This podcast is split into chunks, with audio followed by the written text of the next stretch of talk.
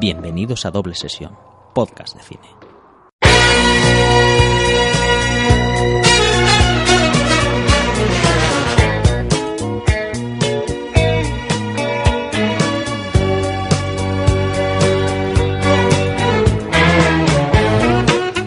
Hola a todos y bienvenidos a Doble Sesión, el podcast donde os invitamos a formar parte de nuestra mesa mientras hablamos de lo que más nos gusta, el cine. Yo soy Rafa Gambín y en la mesa me acompaña el indómito Simón Domich. Marta. ¿Por qué dices ese nombre? Iba, iba a colarlo lo de hablamos de lo que más nos gusta, Marta. Hubiese sido buena, ¿eh? Sí. Y hoy nos acompaña de nuevo Alexa Sensi. Hola, Como hola. en el podcast pasado, director de I Am Jagger. ¿Os acordáis? ¿Os acordáis? Sí, sí, ha habido, ha habido movimiento, ¿eh? Incluso el de The Fountain ha tenido descargas a Sí. raíz de- Bien. del anterior. o sea que vuestro paso ha, marcado, ha marcado. Bueno, pues hoy estamos aquí para hablar de American Beauty, una película que nos pidió mi amiga y oyente Carol Hernández y que como veis pues vamos respondiendo a las peticiones, aunque sea poco a poco. Bien. La verdad es que a, mí me apetecía bastante esta peli. Es una peli que tenía hacía tiempecillo que ya no la veía y, y me ha hecho ilusión. ¿Te ha hecho ilusión? A Sí. mí la verdad es que no. ¿No? ¿No? No, tío. Es una de esas películas que nunca me apetece verla. ¿No? ¿En serio? Mira, por ¿Sí? cierto, ya, ya que has empezado así, por, comenta, alusiones, comenta, comenta eso. Ariel Antonio, Ariel Antonio Muñoz nos deja un comentario de muy buena, tal, ¿cómo moláis? Dice, al troll Simón, ya no estás en edad de ser un hater. por alusiones, ¿tienes algo que contestarle a nuestro amigo Ariel? No, no- no- no soy un hater. Y aparte, vi ese mensaje, pero no quise responderle. Porque no soy un hater. Claro, porque no soy un hater. No. Y aparte, ¿qué? ¿cómo sabe mi edad? Ya, eso es lo que me llamó a mí la atención. Es la- todo está en la Uh, red, Ya Simón. te digo, stalker. Te habrán, te habrán investigado, ¿eh? Ya te digo. No, pero que yo no soy un hater, lo que pasa es que yo digo las cosas la- como las pienso. No, y American que- Beauty es una película que realmente nunca, me- para mí me parece un poquito sobrevalorada. Un poquito. sobre- Uf. Bueno, ahora, ahora hablaremos de ello. Bueno, hay que decir que eh, Ariel, el tono del mensaje era desenfadado, ¿no? Que aquí le un poco de dramatismo para hacerlo más interesante, pero era muy Te desenfadado. espero fuera, Ariel. Y que además le agradecemos mucho su participación, porque, en fin, es un, Hombre, un oyente activo. Tú lo agradeces porque se ha metido conmigo. Hombre, claro, por supuesto. si se hubiese metido conmigo, lo hubiese bloqueado y ya está. Hubieras borrado el mensaje ahí.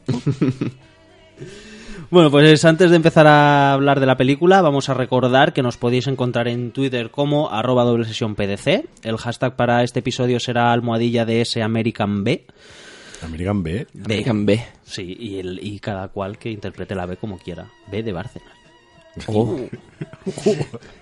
Nos podéis encontrar en también en, Facebook como Doble Sesión Podcast y nos podéis escribir lo que queráis a doble sesión podcast arroba gmail.com. Hombre, lo que queráis, lo que queráis, Ariel. Tampoco- Hombre, como podéis poder escribir lo que queramos, Que lo que No, tenemos- ahora, después ahora tenemos puedes, problema- después ahora tenemos- puedes demostrarle que, Sí. que no eres un hater. Pero has empezado mal diciendo claro. que American Beauty está sobre, está sobrevalorada. Has empezado mal. La libertad que nos da el email es el, el anonimato. Es decir, ah, pues no, no lo he recibido. Se habrá perdido por ahí. Estará en correo no deseado. Estará en spam. No, pero que no, no vayas diciendo por ahí que escriban lo que quieran, porque después ahí tengo... Ahora, Sí. ahora- ahora tengo se, que- suben, se suben a la parra, ¿no? Claro, claro. Ahí Ariel manda unos mensajes así bonitos. Ariel, te espero fuera. Bueno, pues vamos a hablar antes de nada un poco de las cosillas que han pasado desde la última vez y empezamos con la peli.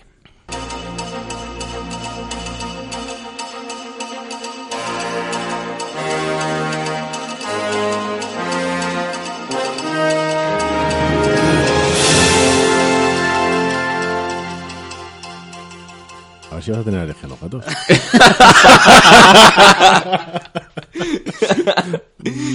Creo que lo voy a dejar. es un chiste interno que nadie entenderá, pero de eso tiene más, más emoción. bueno, eh, ¿qué ha pasado en este tiempo? Muchas cosas. ¿Os empiezo a comentar cosas? ¿Vale? Venga, Venga, va. comenta. Primero y principal. Sácanos cosas para que nos metamos con Venga, ellas. sí. Las, el canal AMC, por lo visto, tiene una cadena de salas de, de cine en Estados Unidos y se les ocurrió la idea, imaginamos que para incentivar a la gente que fuese, de que en sus ¿Sacar salas... otro spin-off de Walking Dead? Sí, solo Ah, para cines. otro. A mí me faltan. Bueno, su gran idea fue dejar que la gente eh, utilizase los móviles en la proyección. Ah, sí, lo, de los millennials, esto, ¿no? No, millennials, no sé. no sé, Bueno, sí, los eso vi. millennials que no lo necesitan para Sí, vivir. sí, ¿no? También. Bueno, el caso es que han recibido un aluvión de críticas y han reculado. Normal. normal. O- ¿Pero qué- ojalá. ¿Pero qué te permiten? ¿El uso del teléfono, Sí, rollo de eh, chateo, WhatsApp, sacarla, grabar, Pero es, hacer es una fotos? chorrada. O sea, Imagino va- que para la a- gente que vas al cine. Claro, pero vas al cine a, a ver la peli, no a estar mirando el móvil. Claro, a mí esto es algo que me molesta enormemente. Porque, Pero tú, tú tienes que reconocer que tú eres un poquito extremista en lo que al cine se refiere. Hombre, por A ti, supuesto. o sea, tú, y la, la gente no creo que lo sepa, pero hay que recordar que a ti, por ejemplo, tú estás a favor de que no se venda ningún tipo de, de, de comestible en Ah, la yo, sala yo de también, cine. yo también estoy a favor Hombre, de eso. hombre, no, favor. tío. Pero tú Sí. sabes lo que, que fastidia No, estar el problema- el problema- la, la gente Vamos a ver. detrás No, no, no, no, comiendo palomitas como si, Claro, pero, a ver, si el problema- el en un momento dado, y dejando margen, puedo aceptarlo de las palomitas. Pero ya que tengas ahí a un colega con la nachada, ¿sabes? Con la nacha. Ah, oliendo eso- a queso. Eso aún, es- eso no, aún está. Eso, eso es un... pro- Hostia, ya está. Hostia, y, y- está. y hoy en día ya tiene menos queso de lo que tenía en nuestra época. o sea, ya es una pasta ahí plástica encima. Pero, a ver, eh, el problema no es el comestible, el problema es la persona. Y los Sí. envoltorios. Claro.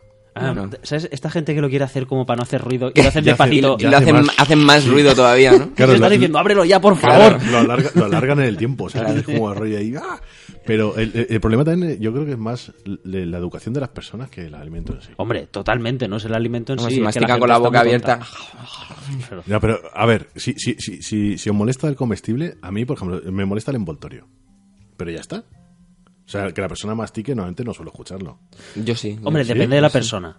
Joder. Y depende de la película también, que es verdad cuando, que... Pero cuando ese fui super- a ver la de Batman contra Superman, también estaba rodeado de gente que estaba con Sí, palomitas. Claro. Echa- Y- échale, y échale lo la bueno- culpa, échale la culpa a las palomitas de no, que lo pasaste.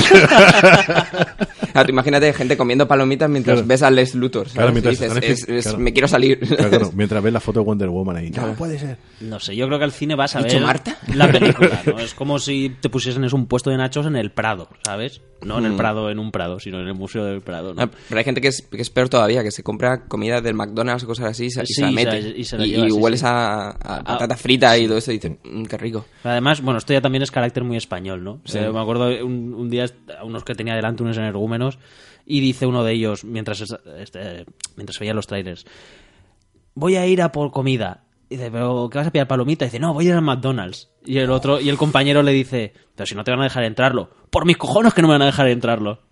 ¿Sabes? Sí, y el tío sí, se sí. levantó, bueno, que esto es muy español, es, es tampoco, hay que generalizar. Pues De el tío lo hizo, de- ¿eh? De todas maneras, ¿qué película era? No me acuerdo, la verdad. ¿Ves? Es que ahí está el problema. Ya, pero por eso yo, es que, eh, pero es por que, eso eh, yo la vivo. película tampoco era digna de recordar. O sea, yo también me he salido de películas por la mitad diciendo, tío, esto no hay No, que... pero era Ya, antes de tío, pero empezar, ¿no? en cierto modo a mí me jode que, siendo yo un espectador habitual, Mm. me tenga que al final buscar las mañas para ir entre semana a primera sesión y no sé qué, para cruzarme con el menor número de gente posible, Ya, pero, a ¿sabes? ver, de pero- energúmenos posible. Ya, pero, pero, pero entonces es... Ya, pero es capaz de ver, por ejemplo, ya los llamas energúmenos. ¿Sabes? ¿Por Entonces- qué lo son? Pero eso tampoco la entiendo. Dejar O sea, un que- comentario que- diciendo que Rafa es un hater también. Claro, pero que, claro, el, el- el- el rollo es que, a ver, pues el cine es lo que es. Es igual que cine verano. Tú cuando vas al cine verano sabes que te toca sillica de heladería, de esas de metal o de, o de maderica. Y gente comiendo ¿sabes? bocatas. Y gente comiendo bocatas. Y Claro. niños corriendo por en medio. ¿Sabes lo que hay? No, pero no es lo que, es, es en lo que se ha convertido. No. y yo pienso no, que debería ser otra cosa, tío. Es No, como- el, pro- el pro- el problema es más de lo que hace una persona. Si vas a una sesión que está lleno de niños, pero es que, a ver, en nuestra propia época, yo cuando fui a ver Bamba me acuerdo de tirarme de un asiento a otro, ¿sabes?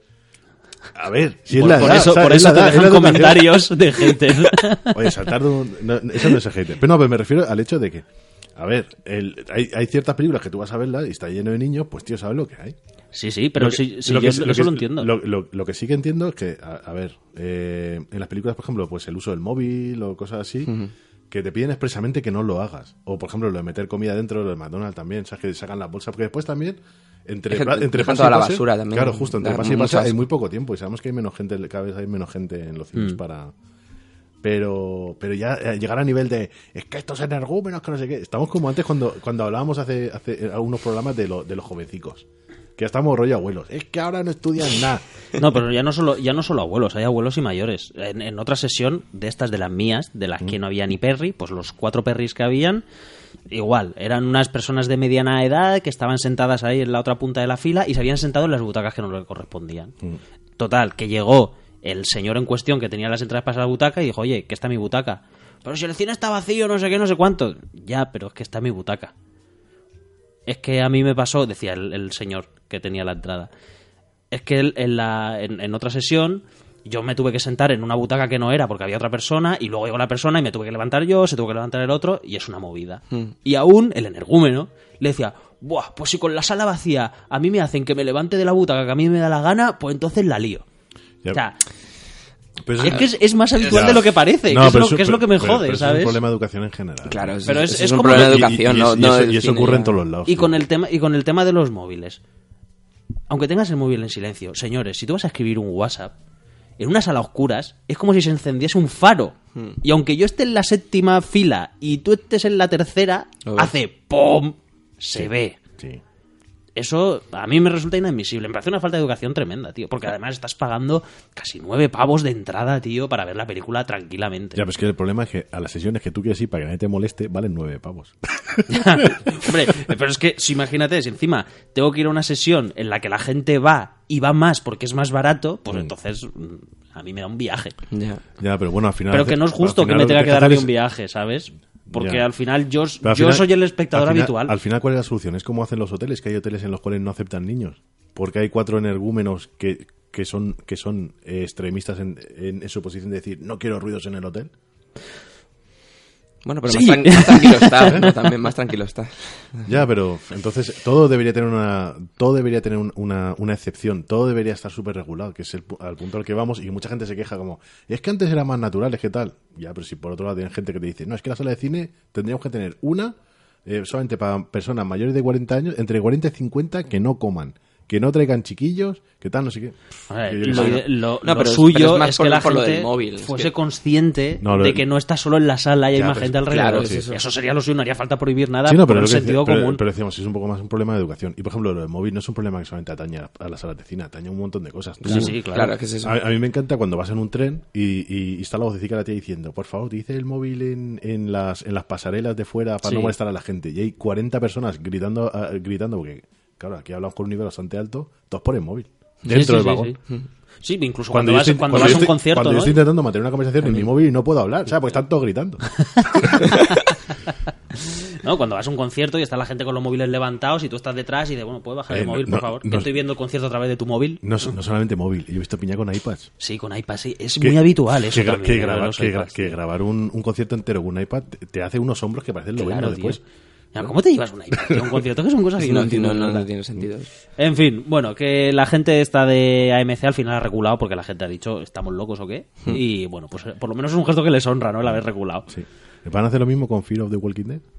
Es- Espero que sí, porque vamos, se están cubriendo de gloria. Pero eso ya es otra historia. Más cositas. ¿Tenéis algo que decir? No, pero he visto que tienes una lista ahí que está de puta madre. Sí, claro. sacándonos Sí, temas. ¿no? He traído- tienes, he tienes traído- bastante para hablar ahí. He tra- he traído la lista de emergencia. Qué gracioso que nos ha dicho antes ahí. Vamos a hacerlo cortico. O sea, es pum, y se trae una lista con... Eh, temas Se- para hablar, ¿eh? De- Señores, cinco puntos. Cuando normalmente decíamos, no, trae uno, ya está. Al final- al Va a como, no traéis nada, pues tengo que venir yo ¿Cómo- aquí. cómo sabías ya lo traes tú, está todo ahí. Está todo es, ahí ya. es un bucle infinito. Nosotros no lo traemos porque tú lo traes. Y, en fin. Bueno, eh, el tráiler de Rogue One, Star Wars Rogue One, ¿lo habéis visto? Sí. ¿Qué os ha parecido? Ah, A mí me da Ah, un... eso, eso ha quedado un poco no, extraño. no, no sé, no sé qué pensar ya de, de esto, porque, porque está, está situado, lo, lo estuve viendo porque me, me quedé muy locatis con, con, con la estrella de la muerte otra vez. Otra vez, otra estrella de la muerte. Y- Pero ese, pero ese es el problema que tiene en esa es general la el- primera el, estrella de universo la- Star Wars. Claro. El universo está expandido, que de repente se lo han cargado de un plumazo. sí. Eh, siempre pasaba al final lo mismo. O sea, siempre aparecía Han Solo con el halcón milenario, Chewbacca y, y Luke se metía ahí en el meollo y salvaban la situación. Hmm. Y todos los putos libros eran igual, tío. Ya. Bueno, a ver, yo he Entonces, visto... y aquí lo mismo. Otra vez la estrella de la muerte, otra vez una persona sola que se va a meter en la, en la En nave la- para, en- para robar algo. En la rebelión, ¿no? Sí. Porque es el, es el Sí. rebelde. Seguramente habrá un habrá un guiño al compactador de basura. ya ves. Sí. Joder, macho. No, De hecho, ya está el pasillo ese con el compactador de basura. Claro, si es que. principio- que sale como lo están fabricando, ¿no? Saldrá el operario de turno y dice, joder, qué bien nos ha quedado el compactador de digo, basura. Oye, se ha movido algo en el pie. ¿Qué va? Eso. Eso no es nada. Eso, eso era otra cosa. El- el- no, pero, eh, joder, si es que lo hice al principio, en una galaxia. Pues no habrá cosas en una galaxia. Ya. No, venga, vamos a hay muchas mismo. estrellas de la muerte Sí, en la galaxia. Hay muchas. Joder, pues no, no habrá cosas, va, tío. Va, va a haber una burbuja de, de- que va a estallar en algún momento de estrellas de ¿eh? la muerte. ¿sabes? Y la gente se va a ir a... Pero Hombre, claro, yo- he visto, he visto cosas que me gustan, que es el rollo de ver eh, Rebelión, ¿no? Que es un poco el Star Wars que tampoco hemos, que apenas hemos visto, que siempre se nos ha mencionado que hay una rebelión, que tal y que cual. Entonces, Sí, ver, pero- ver rollo una peli de pilotos y de soldados imperiales me apetece. Que, Pero Pero- no hay Jedis, no hay Jedis, por lo visto. Claro, por lo visto no. di- Dicen que va a haber un cameo de, de, de Darth Vader. Bueno, Que podría molar, pero... Podría molar, eh, sí. aún- yo sigo encontrando, eh, le Bueno. sigo buscando el sentido a esa película. O sea, ¿para qué?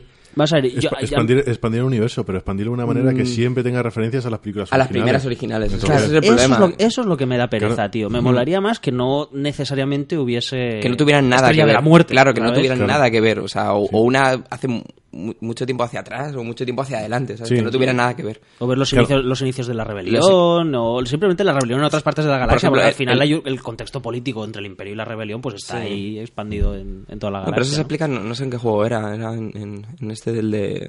El despertar. No, ¿cuál era? El- había un videojuego de, de- de Star Wars que era el del aprendiz este del, del, de Darth Vader. Sí, el despertar de la Ah, fuerza. sí, El- el despertar de la es- fuerza. Pues es, el juego ese se veía el, el inicio de la, de, de la rebelión y, y ya está contado. y no sé. Esto, esto como, como, como que ya la rebelión ya está, con- ya, ya está iniciada, ya van a ir a por. Sí, pero que creo que con, con A robar, ¿no? Los planos de la Estrella de la Muerte. con el material- de eso. Sí. Da, a da entender, ¿no? pero es que- Otra pero- vez la Estrella de la Muerte como, como punto Claro, es que- ahí de... Pero aparte es que le- están reescribiendo partes que ya en el universo expandido lo han explicado. Sí, pero Sí. como Porque Disney el- ha dicho en- en- que el en- universo expandido claro, no existe. universo De hecho, es, el, es el grupo que roba los planos de la Estrella de la Muerte, que Sí. después se ven en, en- en la, en la primera de, de Star Wars, que dice, hay un grupo de no sé qué que la roba no. y sale, y sale el plano. Pues eso es lo que van a robar. No, eh, no me interesa saber eso. O sea, No, pero es que aparte no sé, que a mí por lo menos... ya, ya se explicaba en cierta manera en el universo expandido cómo lo habían robado y quiénes lo habían robado, que era un grupo de, de otra raza, de los Botham, creo que algo así, ¿no? Que Pues habían robado. no- Ahora es un samurái. Mm. Ahora es una, otra vez un personaje femenino. Se ve Sí, que es- Disney está llamando ahí a público femenino. Esto es lo que me da pereza, que es como repetir otra vez el modelo del episodio 7, ¿no? De una chavala jovencica, chica... Un- mm, claro, una, así- su- una que al super, final- una super base. Una super chica... Sí, además ese rollo de así un poco descarriada, ¿no? Pero que va a encontrar en la rebelión su camino. Su- su en fin, camino. es, otra- es muy repetitivo, ¿no? Entonces, No sé. la verdad es que evidentemente iré a verla. Hmm. Y Es que bueno, siempre pasa. eso, hay, final, cosas, hay cosas que me interesan y cosas pare- que, que Parece que no. va a molar. No sé, tengo dudas. Y al final acabas yendo a verla que es- y, y ellos ganan, ¿no?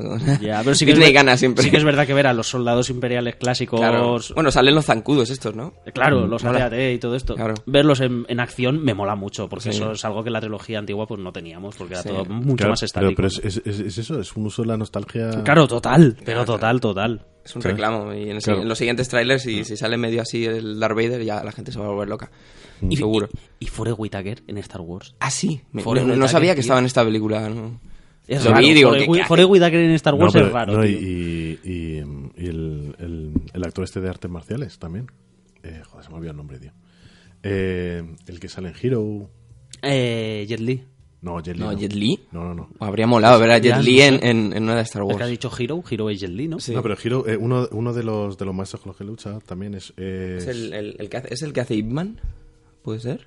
Es que no se le ve la cara, no, no, no se le ve la cara en no, el sí, trailer. hay, hay un momento que sale. Sí, en el trailer No sale- sé, yo no, yo no recuerdo. Sale así zurrando y tal, con, con un palo, pero no... Bueno, mientras lo busco, voy a, buscar, voy a, voy a soltar ahí otra, otra cosita que a Simón le gusta seguro, que ya hemos podido ver el tráiler del Godzilla del Atojo. Es decir, Ah, Godzilla sí, vuelve sí. a casa y vaya tráiler. No sé si lo habéis visto. Sí, sí. Es muy, Es muy casposo. muy raro el tráiler, ¿no? Es como que la Donnie gente Yen. habla, pero no, se- no, no habla. Donnie Yen. Donnie Yen, yo no sé quién es. Ni idea. ¿No, tío? No. ¿Sí? Eh, ¿No suena? no, la verdad es que no, tío. A mí suena mucho, sí. Sí, tío. Mira, sale en Blade, en, en Ip Man. Sí, pero es que es de verdad, sale el tío de la katana de, de los de que Blade. muere. Mm. Siempre. Sí. De hecho, es el primero que se cargan. Le cortan la, Hostia, la, pues cabe- no- la no, cabecita, creo. Yo no lo ubico. En el Rey Mono. El rey mono, Entonces, sí, todos los hits así de arte marciales, ¿no? seguro. Bueno, Godzilla, Godzilla del Atojo. Simón, ¿has visto el tráiler? Me interesa que tú lo hubieses visto. No, no lo he visto. ¿No lo has visto? No, tío. Salen los rebeldes de Shanghái, ¿eh? Oh. ¿Cuándo hacemos un podcast de los rebeldes de Shanghái? A veces sale en Hero. Mira. Pero Ya, no de no y. Dios, salen los inmortales, juego final. Qué película. Oh, ¿Por qué no hemos traído eso a la mesa? No sé, has sido tú. La trilogía de... Connor y Duncan MacLeod. Pero mola mucho el, el Godzilla porque an- anda como con las manos así, ¿no? Sí, Eh, pero- Anda muy raro, claro, anda es- como, como diciendo, ¡ah! Pero me- es muy monigote, tío. O sea, muy es- es el monigote. de clásico, goma. es- es el no, no es el clásico. clásico. El clásico era un señor disfrazado, pero este es muy estático, Que, además. claro. que todos lo conocimos gracias Es a un, es un hombre disfrazado, pero que con, con, con- como con una interpretación muy hacia adentro, ¿no? Que está así como... ¡ah! No sé, Con las garras así. ¡ah! creo que está han- como quemado, ¿no? O algo Han así perdido, raro. sí, tiene como mucha lava o cosas No así. como que no está sé. como... No sé, y además pasado ya. Es muy raro. Bueno, aparte de que el tráiler, vemos la diferencia de trailers, ¿no? De los que se hacen Wow, aquí sí. eh, con los que... lo- con- Pero es muy raro porque, estilo. porque es como con Es una- la música, la gente hablando, pero no, no Claro, lo oyes. es un no lo trailer oyes que y dices, ¿qué, ¿qué está diciendo? ¿Esta peli de qué va? Claro. Godzilla, sí, pero ¿por qué no hablan? No se oye. No sé, yo creo que el Atojo, joder, tenía que haber apostado, ¿no? Yo creo que era... Seguramente estar- estará mejor que, que la de la, la anterior. No es muy difícil, ¿eh? Por eso. Tiene que ser mejor ¿Cuál es la Godzilla Resurgence? Eh, creo que ah, sí. ¿Por qué les ponen después ahí unas palabricas siempre? Godzilla Resurgence. Pero eso se lo ponen los yankees, En japonés era Godzilla. Godzilla. Godzilla. ¡Godzilla! Pasaico. Bueno, pues es una No, pena. no, no lo he visto, pero, pero a mí la lo- los bichos gigantes me flipan, pero no, no puedo opinar. Porque Claro, es que como el tráiler también es, es lento, Hmm. es, Se hace eterno, no es ¿eh? nada dinámico, eh, dices, hostia, no sé, ves solamente a Godzilla de pie en, en medio de es, la es- ciudad. Es, es una pena porque realmente nosotros crecimos con trailers que no eran nada dinámicos. Sí. Y ahora nos, nos tienen acostumbrados a, a trailers que son pam, pam, pam. Por ejemplo, el de, No, pero no, el de pero, Rogue One. pero no me refiero a, a, a mogollón de planos, sino que es que los planos que salen, pues a Godzilla quieto en mitad de la Y, y gente hablando, pero que no, Y- y no lo oyes hablar. hablando, no, sí. no la oyes hablar. Y Con la música por detrás y. Sí. Hablan- ab- abriendo la boca con cartelitos en japonés y dices, bien. Me ha parecido más un tráiler del Asylum que, que del Atojo. Y joder, siendo el su buque insignia, creo que tenían que haber apostado y meter más pasta. Y, y A lo, mejor, probablemente. a lo mejor están jugando con nosotros. Pero a lo mejor sí, después en el siguiente es un trailer de, de la Pues hostia. que, pa- a- a- Algo me dice que no. Pero- Pero el, el tema también es que, a ver, igual estamos dando la categoría de superproducción hollywoodiense y, y es lo que tienen. No, no, no, es de, sí, es está de serie claro. B total. o sea, Claro, igual, es- igual, igual hay un huevo de peña en Japón que está diciendo, tío, ¿en serio vas a volver a sacar Godzilla? A ti no te he venido duros, ¿sabes? Los tíos con dos duros han hecho esa peli. Pero que Puede luego ser. se han puesto farrucos con la peli esta de Vigalondo, que también va a ser de un monstruo, diciendo que no, que nosotros Ah, tenemos los sí. derechos de los monstruos gigantes y tal, igual. sí. Y se han puesto así súper burros y es como, tío. Vigalondo sí. haciendo monstruos gigantes. Sí. Sí, tiene una foto de Rita Barbera, de Alperi. Y mo- molaría hecho, eso. tío, los hemos creado. Molaría que el, siguiente Ah, que el siguiente tráiler de voy. Godzilla es- saliera en plan al final como en Civil War, ¿sabes? Diciendo Claro. un japonés ¡ay, ay, ay! ay", y sale, sale Y Rita Barbera gigante, Con un escudo Capitán América saltando sobre un carrito ahí. Y dice "Ah, ¡aquí estoy! ¡Caloret! Claro, ¡Caloret! ¡Caloret! Tía, pues Y toda la gente se vuelve loquísima en video reaction de esos. Eso sí que daría miedo. Bueno, yo no tengo mucho más que comentar, la verdad. No, no, vamos a sacar la listica que tiene aquí. Sí, aún te quedan puntos, ¿no? Quería No. hablar de la secuela de Avatar. Sí, pero ¿En además que serio? Secuelas. Pero es que además Simón me dice, vamos a quitarlo de las noticias, ¿no? Y llevamos 20 minutos aquí dando Ya, vuelta que- a los trailers. No, el problema es que es el que somos de somos de palabrería fácil. Ariel, llámale tema- hater otra vez. Cuando nos sacan un tema nos podemos hablar de él, pero realmente las noticias... Ya, es que también ha sido un poco sosuno, no sé. Que bueno, en todo caso lo de las secuelas de Avatar. ¿Qué que James, Cam- de la secuela de que Avatar? James Cameron ha dicho, pues ¿Qué? cuatro secuelas de Avatar. Y en Como, una como tarda y en poco en una- rodar cada una, ¿sabes? Se ¿Serio, tarda casi tío? dos, tres años en rodar una. Joder, te digo, pero aparte que el tío tiene una fe en su esperanza de vida de la hostia. Sí, sí. O sea, sí, porque porque, rollo, porque claro. tiene cuatro, ¿sabes? Sí, además como cuatro una en a 2019, otra en 2020, otra en 2021. 2060 la última. Y ya. ¿2060? ¿En serio? ¿Estamos locos o qué? Pues con lo que está tardando, macho, en sacarla. Y esto, como, como comentaban los amigos del podcast de Rebobinar después de usar, que estuve con ellos esta semana, decían, encima ha tenido la, los cojones ¿no? La de decir, no voy a estrenar a la vez que Star Wars porque sería muy duro para ellos. Ah, sí. Lo ha dicho, tío. Y es como, qué grande eres, Jane Cameron. Joder, pues como sea como Pocahontas la primera, po- ahora será Pocahontas 2. ya te digo. O igual, eh, sí, o igual pilla otro clásico de Disney y le pone ahí a tío León. Claro. en fin. La sirenita. Yo eso, no sé si a día de Bajo hoy... el agua, sí. No sé si a Como día le de mola hoy tanto de estar debajo del agua, el tío. alguien echará de menos Avatar, pero en fin, yo nada. creo que no. Joder, si hubiera puesto el mismo empeño en Pirañas 2, No estaríamos hablando ahora mismo de Avatar. No, es que la noticia Titanic, hubiese, que hubiera hubiese hecho sido... cua- cuatro secuelas de Titanic. ¿Te imaginas? Rollo de- muchísimo. Claro, no se va a acabar. En, en el 2060, Claro, Jack no está otra. muerto, Claro, no está la- muerto. La, noticia La vieja hubiese- tampoco está hubiese muerta. sido, en 2019 voy a hacer Piraña 3, 4, 5 y 6. Esa hubiese Y la, sido y la noticia gente se buena. vuelve loca seguro. Claro, y que lo con voy a Avatar. estrenar al mismo tiempo que Cazafantasmas 3. Joder. Vale, pues no. Bueno, ya está, ¿no? Dicho esto, no tenemos mucho más Sí, porque si de no, lo que vamos a hablar. tirarnos aquí. Mm. Pues vamos a hablar de más Eh, noticias. pero- Para el próximo mes, a ver si lo curráis un poquito más. No digo nada. No, a ver, Y si a no, ver si, a- os- a ver si os soltaré- ya nos hemos cargado la sección de Os noticias. soltaré a, a Ariel para que os diga de todo. Y ya Vale. está. Ariel, no te dejes utilizar. Y Ariel, te queda nada para estar aquí en la mesa con ¿Te nosotros. has fijado que estamos haciendo un Civil War? Sí, ya ves, ¿eh? Yo tengo que buscarme un Spider-Man. Bueno, pues dicho todo esto, vamos a pasar a hablar de la película, que ya va siendo hora.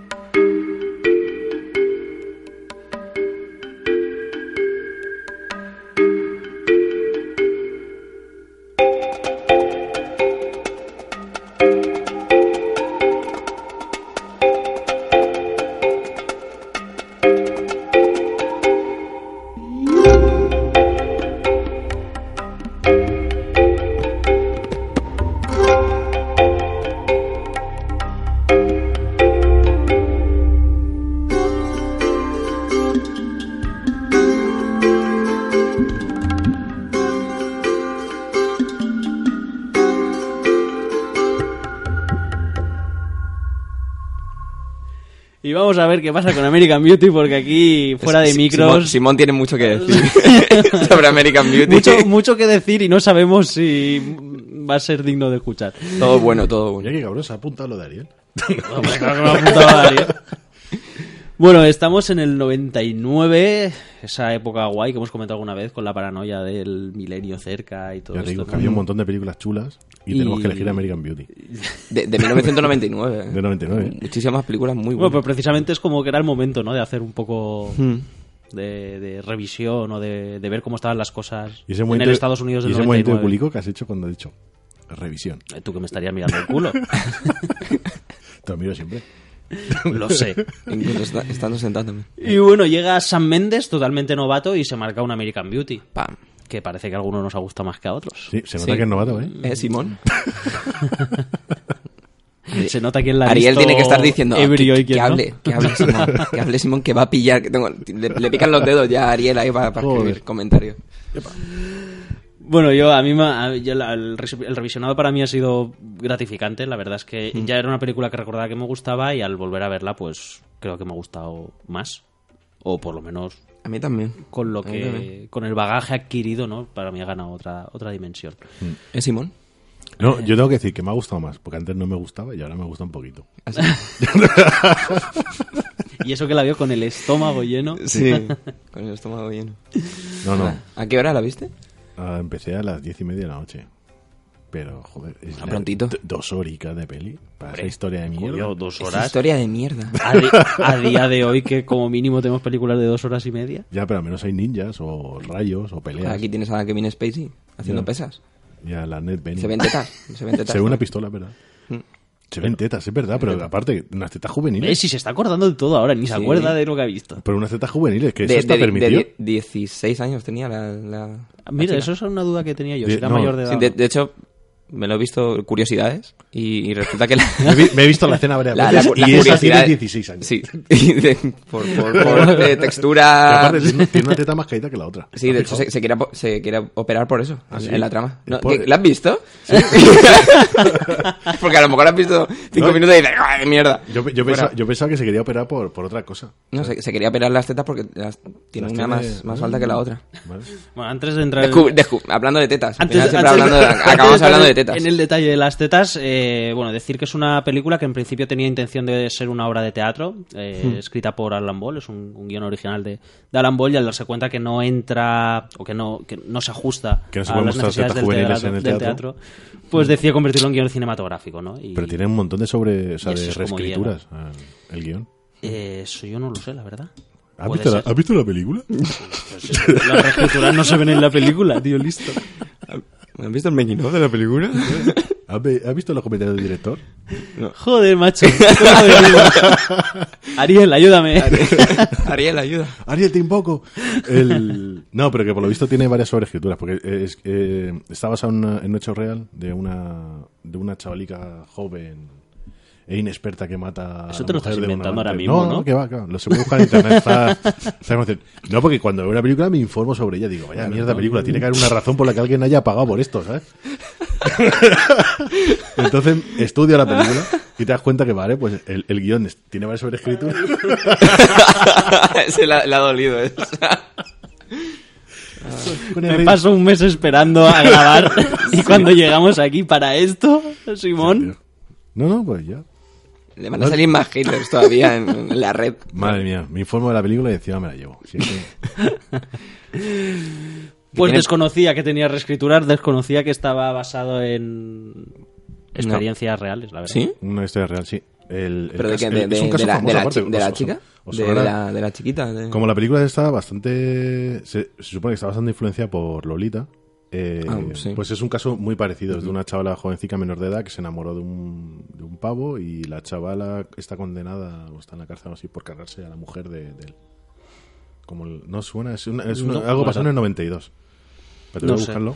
Bueno, el caso es que precisamente lo que pretende la película es eso, ¿no? Es, es fijarse en la realidad del momento y sacar una radiografía de ello, de la sociedad americana. de la sociedad todo. americana. Sí, porque ni siquiera es una crítica, es una. Claro, es, no, es es- una radiografía es- pura y dura de, foto, de ¿no? los Y- suburbios americanos y la mierda que, que esconden detrás, ¿no? Sí, que aparte sí. la película te lo deja claro al principio, que te dice look closer, fíjate que todas esas familias perfectas y tal detrás están completamente podridas, porque realmente es la. la- Claro. La Y de, de hecho mm, hay un, un recurso no cinematográfico muy bueno con que el, son las tetas. eh, con las, las- son las tetas Sí, claro. en el personaje de, de Ricky no cómo va grabando todo y esa actitud guayer que tiene o sea que prácticamente Es que realmente cada Ricky uno- somos nosotros cada- no No, realmente, es que cada uno de ellos es.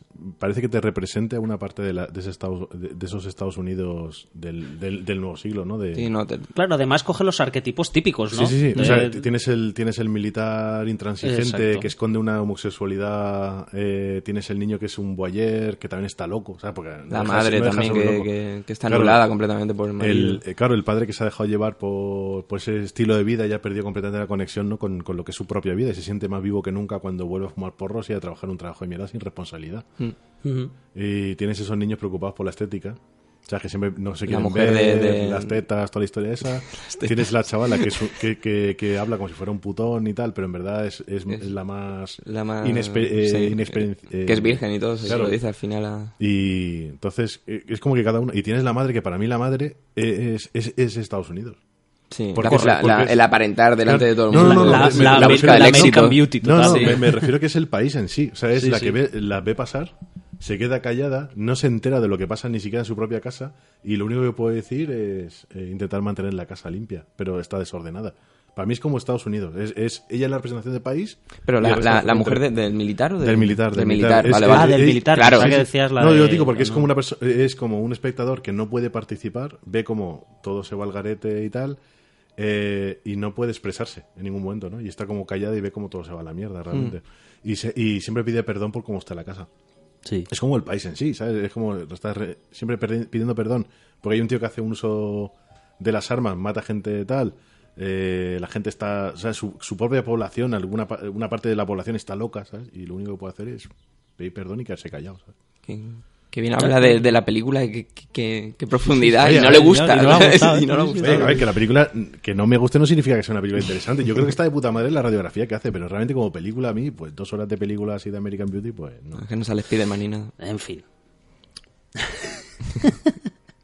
es que no la viste en condiciones Simón Claro. Que sí que la vi en condiciones. no tío. la viste en condiciones Que óptimas no, que a ver, si Me yo estoy dando... la del espectador pesado de cine No, no. A ver, y lo Sí, sabes sí, yo no, yo, no, yo, yo- yo no me estoy quejando de la película. Antes era de coña cuando decía que la película es una mierda. Si la película es, es- es- buena y aparte yo creo que es una de las películas que retrata de manera más fiel al americano de hoy en día. Tenemos muy pocas películas que hagan una radiografía tal cual, ¿no? Tenemos Elephant que hace una radiografía de, de los jóvenes de Sí, po- institutos. podría ser estar dentro la- del universo claro, American Beauty Sí. Claro, está dentro del universo de American Pie, pues sabemos que la putica, de- a- al reconocer su inexperiencia, después se vuelve una casta y es la novia del chaval de American Pie, que van a terminar el curso, porque ahí no se acaba el curso. ¿Eh? Está todo Me metido está en volando la universo. mente Sí, totalmente. tío, ¿eh? está creando el universo expandido de Wow, American Beauty. ¿eh? Qué grande. No, pero el- el- el- eh, hay pocas películas que, re- que retraten, no de una man- eh, que, no que no impongan un juicio, sino que simplemente te muestran América como, como, como está hoy en día, ¿no? Y esa creo Y esa que es una de las grandes la virtudes virtud que de la tiene película. sí, justo, Sí. American. Beauty. Eh, creo que un- una forma de empezar a acercarnos a ella es. Bueno, es- una película muy de, bueno, de personajes total, ¿no? Entonces creo que podríamos ir hablando de cada personaje, ¿no? De las inquietudes de cada uno y de lo que. En fin, de. de cómo se desenvuelven, ¿no? qué papel ejecutan en, en esa, en esa Norteamérica, por lo menos hasta antes de, hasta antes de que todo haga catacroquen, ¿no? Por, por dejar las cosas eh, en fin, sobre la mesa. Empezamos con Lester, el personaje de, Kevin Spacey. de Kevin Spacey, que es un poco el hilo conductor. ¿vale? Bueno, pues la presentación de Lester es Lester es que- quien nos adentra en la película, ¿no? Con esa con esa voz en off y es el la, la primera coletilla que me mola mucho, ¿no? Y es que él se presenta, pero se presenta como como el barrio. Está en mi calle, está en mi barrio, está en mi casa. Que, que- que es, es- es- es un poco, ¿no te recuerdas Sunset Boulevard? Que empieza en un plano aéreo, va Sí, acercándose sí, sí, sí. y te dice, y, y estoy muerto. Ujú. Mm. Sí, es verdad, tiene ese rollo, no, no lo había relacionado. Sí. Sí, que acuérdate que Sunset Boulevard es una crítica también sobre el Star System. O sea, es que es, es como que las dos van, van por el mismo hilo. es tienen una- un... sí. Estarán en el mismo universo expandido. ¿eh? Sí. Para mí Sunset Boulevard es el principio de American Pie. O de los, Bueno, pues- o de los albóndigas de remojo, creo. Me gusta eso, me gusta mucho cómo hermana un poco la identidad con, con la vida del suburbio, ¿no? Porque al final el suburbio es como el, el gran logro norteamericano, ¿no? Esa Sí, vida es- de... es la imagen que nos venden Claro. siempre, ¿no? Eh, Sí, como que el, el objetivo, Esas ¿no? familias perfectas, La esos clase, esa clase media alta, todo perfecto, cual- cortando su claro, césped. Cualquier película familiar americana, pum, lo primero que te presentan es el barrio Los- perfecto. también. Solo en casa. Sí, es, es, es el- Sí. la culminación, ¿no? Del estado de claro, bienestar que, claro. que se inicia después de la Segunda Guerra La Mundial. familia perfecta. Sí. Entonces ahí esa, esa, esa primera es- y es idea que- de presentarte es- el barrio y como, y como es- él, ¿no? Sí, y aparte es como el objetivo de, todas de, de De cualquier americano medio, de, ¿no? sí, de, vivir con- de- conseguir exacto. esa casita con esa Sí. familia, el trabajo los, los dos coches, con su garaje. el, el jardín, ¿sabes? Cortar el césped los domingos, claro, ¿sabes? Esa, la, la- esa rosa, ¿no? Roja, roja. sueño- sueño americano, Super total. viva. Mm. Pero después de esa presentación, que además nos la hace a vista de pájaro, que a vista de pájaro no podemos ver eh, todos los detalles o las casas por dentro, ¿no? Nos Bueno, adentramos en la casa y entonces es cuando vemos que por mucho que él nos diga que es todo es muy bonito, eh, igual no mola tanto, ¿no? Y lo vemos en ese acto masturbatorio, que además es muy... Es muy llamativo, ¿no? Es, es que además da incluso la sensación de que se masturba no, no por placer, sino por rutina. ¿no? Es No, y como, aparte que- bueno, No, sí, de, de hecho lo dicen, ¿no? Dice, esta es la mejor parte del día. Del ¿no? día, ¿no? Y además que, que es- eso es masturbatorias con uno mismo y Claro. es... Bueno, muy... que es, que es lo único que realmente le da placer, ¿no? a lo largo del día y lo único bueno. No, y aparte que te da a entender que el tío se masturba varias veces al día. Porque después está en la cama. Después habla que en el trabajo a veces ha ido al aseo a pegarse una, Sí, a, pe- a sí. pegarse ahí una, ma- una gallola. Y el, entonces, como lo que dices tú, no es un poco de onanismo ahí. De, el- Es el poco amor a uno mismo que se puede permitir. Que además, en cierto sentido, nos está presentando una vida familiar, una vida en comunidad, en esos barrios y demás, que es como todo colectivo, pero luego al final lo que queda es como un egoísmo, ¿no? Eh, No, pero que es, es, es la poca proporción de amor que, que, que puede darse a sí mismo. Porque Sí. en su hija lo que Es, sería un es el único es que se puede dar amor. ¿no? Claro, claro. El único que le da amor a- a él es el mismo. Sí, sí. Y bueno, vemos eso, vemos un personaje totalmente hastiado. O sea, incluso cuando, cuando observa a su mujer, ¿no? Cortando las flores y demás, dice que me canso solo de verla, que a mí me hace mucha gracia, tío. O sea, ese- eso sí que es ser hater, ¿sabes? Estar viendo a tu mujer por la ventanilla y decir, "Uf, qué agotador, qué asco. ¿sabes? Qué asco de mujer. Ya. Pero, y ahí nos deja, creo que la primera pista de la película, eh, que es cuando dice. "So- ella solía ser feliz, ¿no? Le deja ahí como una coletilla, como diciendo, en, en algún momento algo se. Al principio. Algo se torció, ¿no? Y Sí, ahora todo me da mucho asco. Y aparentemente lo tienes todo. Tiene una casa cojonuda, tiene una mujer de buen ver, tiene un jardín muy bien cuidado, pero está, está hasta las pelotas, ¿no? Y lo siguiente que vemos prácticamente es el, el momento de la oficina, ¿no? Con esa amabilidad súper falsa cuando está hablando por teléfono y demás y Porque todo trabaja en- genial. en una revista, ¿no? Trabaja Sí, bueno, a mí nunca me queda muy, un muy periódico, claro no. cuál es su puesto de trabajo, porque él habla de que trabaja en publicidad, pero luego lo vemos al principio hablando por teléfono así como, no sé. eh, Sí, es una especie como de, de, ven- de vendedor de a lo mejor de espacios Sí. publicitarios en una revista. Entonces contacta con la gente porque habla sobre un pago que está atrasado. Y... Sí, pero habla como que, como que, como que escribe también artículos pero, o algo tam- así. pero también igual te, te- te quiere dar a entender eso, ¿sabes? Que es un trabajo como tan de despacho, tan de oficina, que no Y tiene ningún sentido, ¿sabes? Que, que realmente a nosotros tampoco nos queda claro lo que hace él, ¿sabes? Mm. Claro. Que ha perdido su... Tampoco onda mucho porque Mm. te- tampoco te lo quieren vender demasiado porque dicen, "Bueno, es, un, es un trabajo gris, aburrido. Justo, yo creo que es eso. en que su no, cubículo no, no te dan y- más información simplemente por eso, porque es un trabajo como todos esos trabajos de oficina, muy de cubículo y tal, que... Eh, que De ves hecho dice, como- llevo 14 años Claro, aquí ves- trabajando. Ves como un montón de gente trabajando todos con ordenadores y con, y con, y con cascos con, de estos con micrófono y tal, pero nunca sabes de los realmente lo que 90 hace. eso, ¿eh? Que una vez más, además, tenemos ese aislamiento personal en un sitio donde hay mogollón de gente. O sea, que hay mogollón de gente, pero al final está cada uno, cada uno a la suya. Y creo que ahí, en, en- en la actitud, cuando él está hablando, que es evidentemente falsa, ¿no? intentando hacer el simpático, vemos una idea que va a ser muy repetitiva a lo largo de la película, que es- hace un poco a lo mejor referencia al beauty, ¿no? A esa belleza que nos van a intentar mostrar o que intenta mostrar la sociedad norteamericana cuando realmente estás en un trabajo de mierda Bueno, pues que, no te realiza pero- pero claro, pues y que que... Toda, la, toda la película gira en torno... Todos los personajes tienen algo que esconder y una máscara, ¿no? Sí.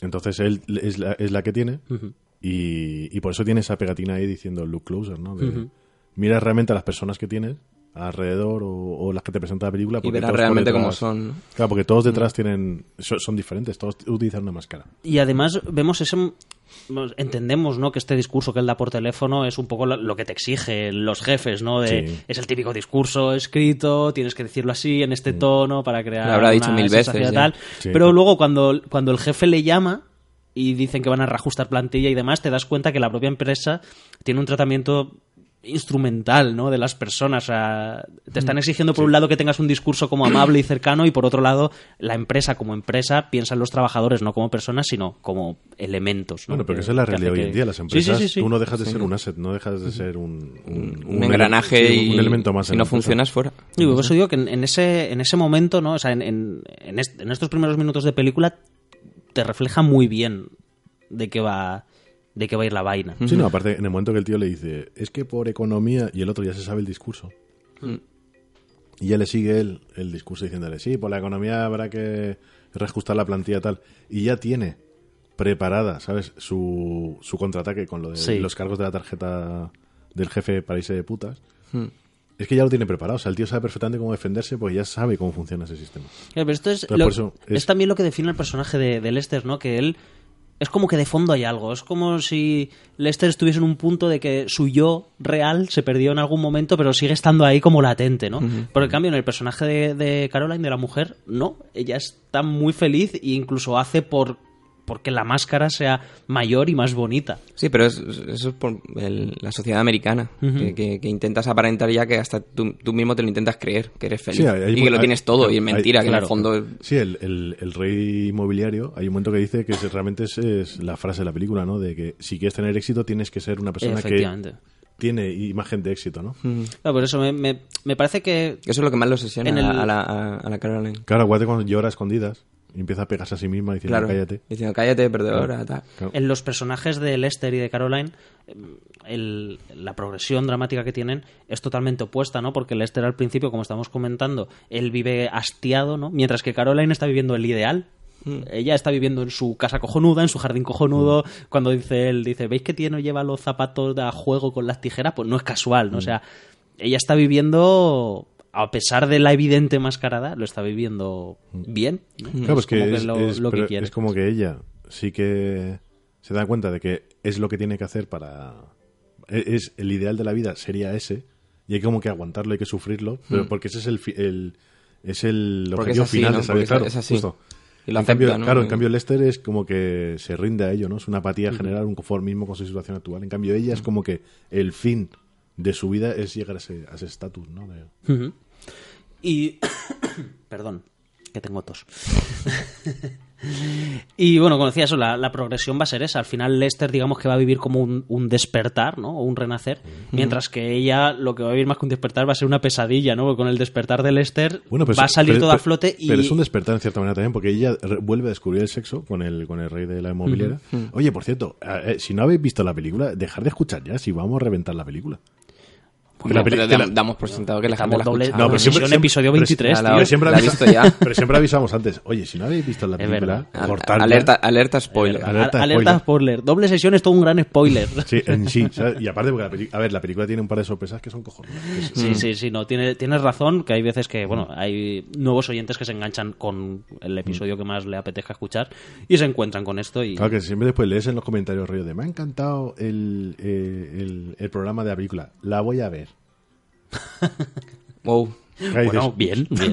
¿Por qué no? Bueno, está bien. Si, Vale. si ayudamos a, a descubrir películas a Claro. gente. No, pero después que la gente ve la película después del programa, pues si es una película que tiene un par de, de giros o tiene unas sorpresas al final y tal, pues Hmm. mejor avisa. Sí, sí, sí. ah, Es...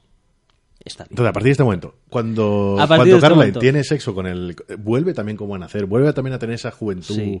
Porque aparte hay un momento que él le dice, no sé lo que has hecho, pero estás espléndida. Pero yo creo que aquí hay, hay es opuesto, ¿no? Porque mientras que Lester, digamos, se revela contra su vida y dice, voy a intentar cambiar mi vida, o sea, toma un- una, Sí, pero, una actitud... pero, pero acuérdate que ya lo Está- hace también. Porque, no, pero, ella, ella- ella también hace lo mismo No, también. Sí, no. se revela un No- poco. no soy- no- A ver, A me ver, queréis eh. dejar que termine de hablar antes de decirme que no, ¿Para, qué, coño. si, ¿Para qué si vas a decir una cosa que no tiene sentido? No, ella, ella, ella no, ella no se revela y ella no intenta cambiar su vida, ella huye de la vida que No, le, del despertar de no, Lester. No, no, no, totalmente. No, No, no, yo creo no. que no, ¿eh? Cada uno lo hace a su manera. Lester, Hmm. que es como el rebelde que escuchaba antes rock, fumaba porros y tal, lo hace a su manera, que es una rebelión casi juvenil como la de su hija. Claro. Él dice, manda- él, eh, admira a, a Rick por dejar el trabajo Hmm.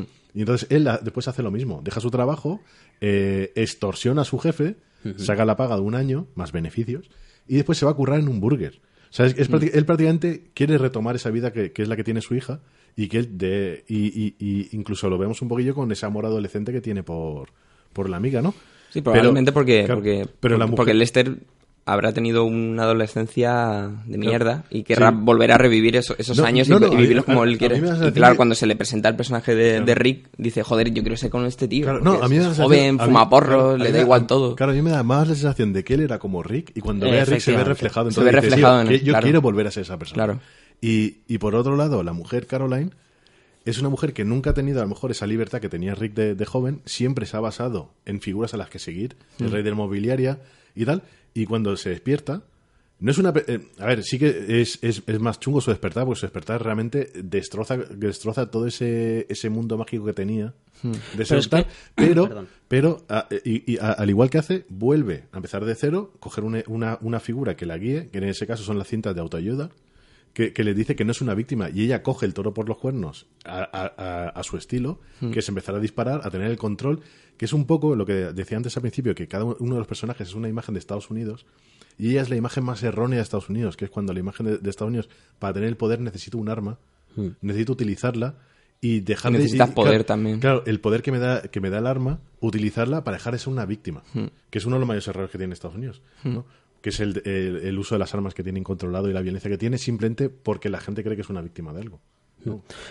Yo lo veo de una forma similar, pero un poco distinta. Pero lo que, vamos a ver, lo que, lo que os quería decir es que en- el despertar de ella no es un despertar real. Es que en el, desper- el despertar de Lester rompe el- su mundo, Hmm. rompe su, su imagen de familia, de tal, que es evidentemente falsa y que es donde ella eh, se encuentra a gusto porque es, entre comillas, lo que ella ha intentado construir, ¿no? Además, se habla, él, él llega a. Y- decir... Y es lo que se esfuerza ella en, en mantener también. Claro, él llega a decir que está totalmente ninguneado por su mujer y su hija, y vemos que la que lleva las riendas de la casa, o sea, que, que el Lester al principio es un pelele, ¿no? Pero en el momento que Lester recupera su, su papel, o reivindica su papel, a ella se le empieza a desmoronar su mundo. Por eso, en ese mo- en- en- ella no intenta cambiar eso que está haciendo Lester, ella huye de eso, y entonces se busca a un tipo que, que responda a sus expectativas y a sus necesidades. Creo que tienes razón ahí. No, no, pero es que, a ver, Mientras que es- Lester es- está- es una- mientras- porque es una huida, es lo que mientras- dice él. mientras que Él Lester huye, está- huye de lo que se está desmoronando ya, de su No, vida no, no, perfecta, a- a y ver, busca a- el éxito en otra persona, porque el, Sí, el no, pero- rey este de la sí, pero- inmobiliaria pero acord- acord- tiene pinta de que tiene más éxito que su propio Sí, marido, no, que y tiene no, y- mejor y- y casa, ella, que tiene siempre, mejor... ella siempre tiene como un referente para seguir. Tiene referente de la familia perfecta americana, que come, que escucha, que escucha música, que escucha el tipo, típico música Sí. de ascensor. Acordaros cuando está contenta, canta una canción en el coche, que es la típica canción de ascensor, ascensor también, que, la cual la propia letra de la canción dice que nadie le va a joder su desfile. Te deja muy claro el mensaje de ella. O sea, nadie te va a tocar los putos cojones. Porque hay un momento que le dices también, se lo dice a la hija, solamente puedes pensar en ti misma, que es la cruda realidad, ¿no? Solamente puedes confiar en ti misma.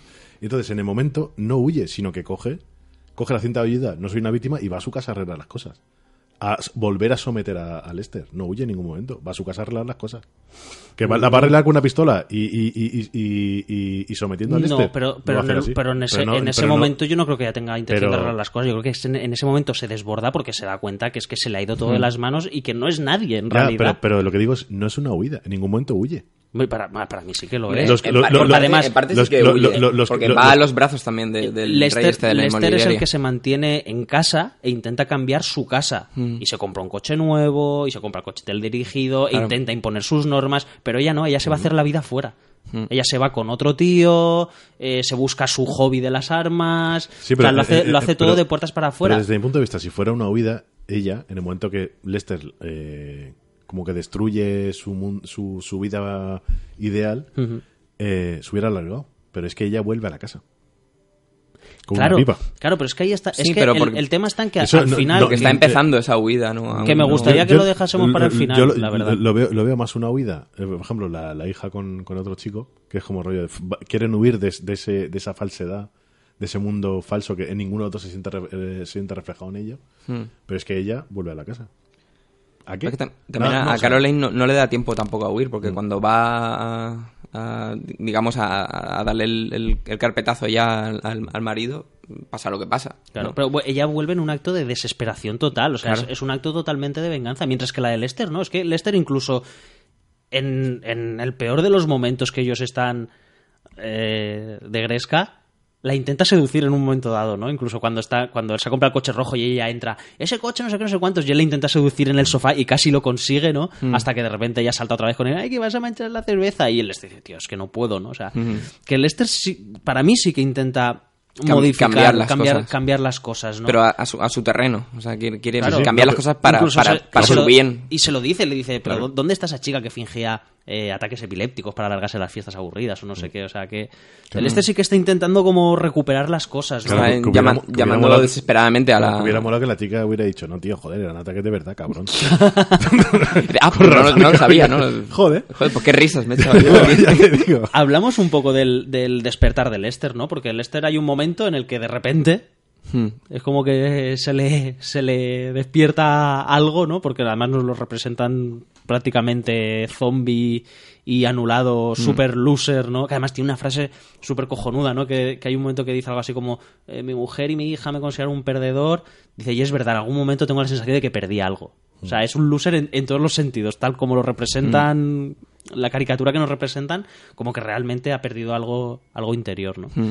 Y bueno, es, creo en ese momento, en ese momento que van a ver lo del el partido, que la, la hija sale con el tema de las animadoras y demás, y él ahí. se, se queda prendado ¿no? de, de Menasuari.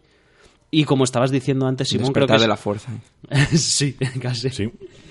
No, si, pero si Arroyo no hubiera ido a la casa, se hubiera follado una tarta de manzana. has, has dicho algo antes que, que creo que tiene mucho sentido, que es que es el momento en que él se siente como cómodo en la vuelta al instituto, ¿no? De repente es las animadoras, los porros, eh, Sí, la música, todo. Claro, es, es el... ese momento en el que él en El- otro momento, el en otro momento de la película poco- dice, dice también algo como tenía toda la vida por delante o algo así, ¿no? Y, y en qué ha acabado. Mm.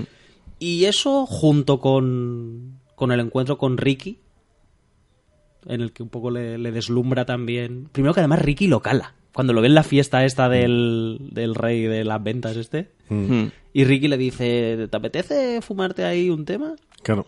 Y el tío dice, coño, si yo estaba aquí sin, no he dado pistas de nada, ¿no? Mm. Sí que es... que a, a- a mí es uno de los puntos así que no me llega a convencer de la película, que es como... ¿Cómo sabes? ¿sabes? Que- Bueno, yo creo que hay un recurso totalmente cinematográfico, pero que, que está ahí, ¿no? Que hay muchos personajes espejo. O sea, tenemos el personaje de Lester y el de Ricky son espejo, Mm.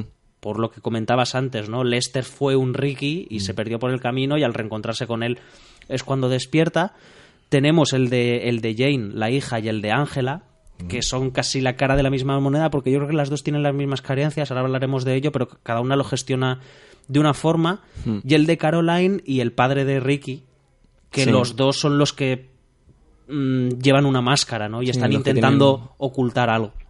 Creo que son Y al esos- final los dos reaccionan también de, de, de diferente manera también. Sí, además son los que tienen el- la reacción más visceral, ¿no? También. Sí, porque son los que más reprimidos están.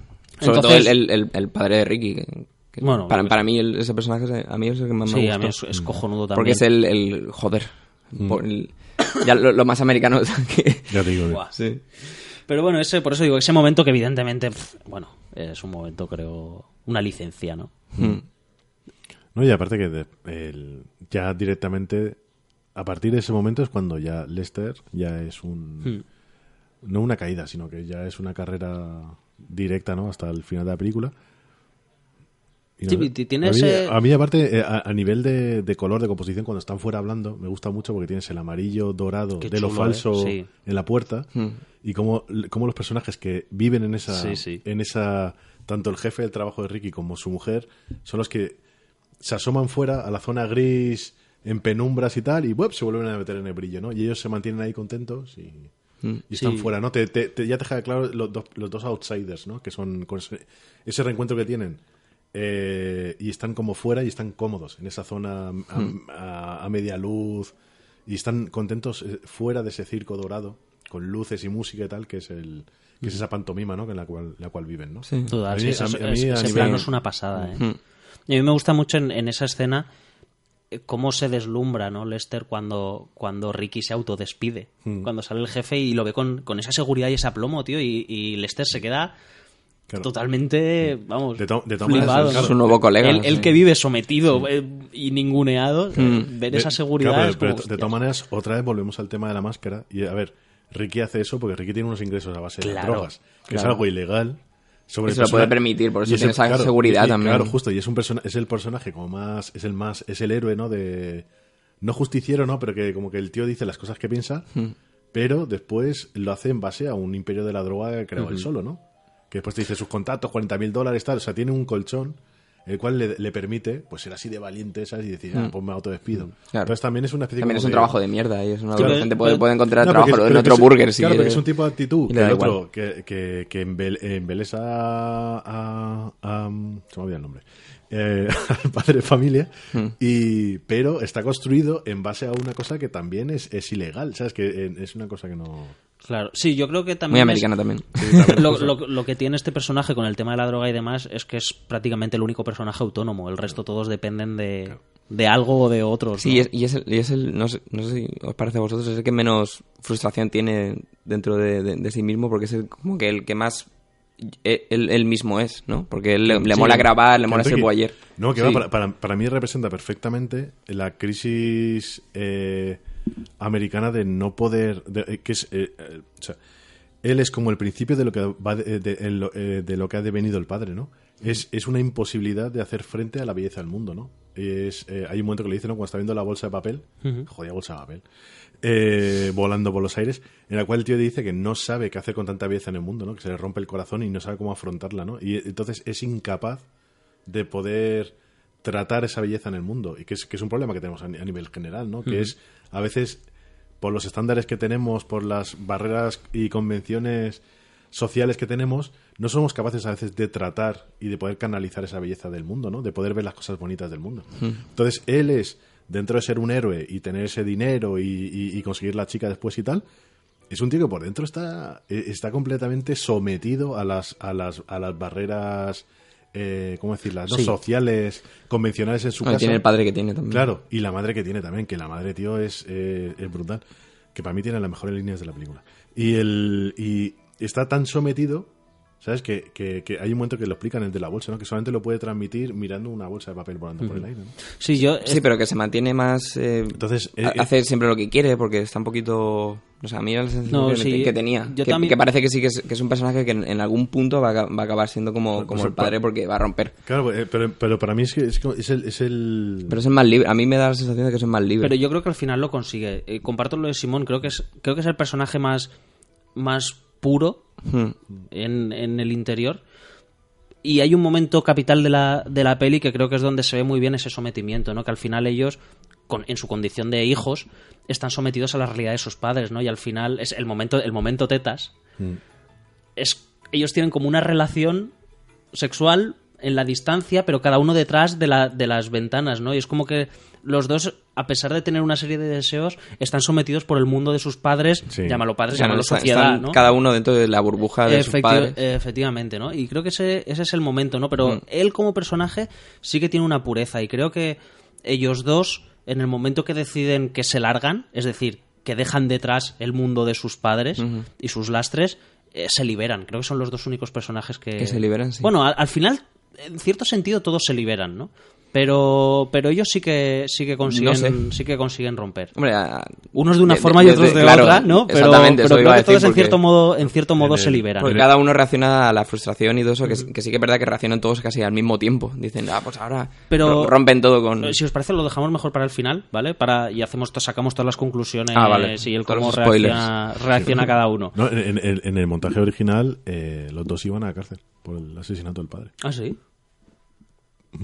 Se grabó, incluso está grabado. Sí. Lo que pasa es que después Sí, en, el, sí, en el sí. montaje final se omitió y para que Sí, dejara de, ese- de hecho, de hecho acusan a la, a, a la hija, ¿no? A la hija, de, sí. de haber incitado al, al, Sí, porque está- porque al otro al asesinato. Está grabado, ¿no? Claro, porque está grabado y le dice, ¿quieres que lo mate? Tal. Anda, coño. Claro. Claro. Muy buena esa. Mm. Bueno, pero eh, para mí eso no tiene sentido dentro de la película. ¿eh? No, no, Ese- ese está bien, no- está bien acabando como donde acaba. Ya con el planteamiento. Sí.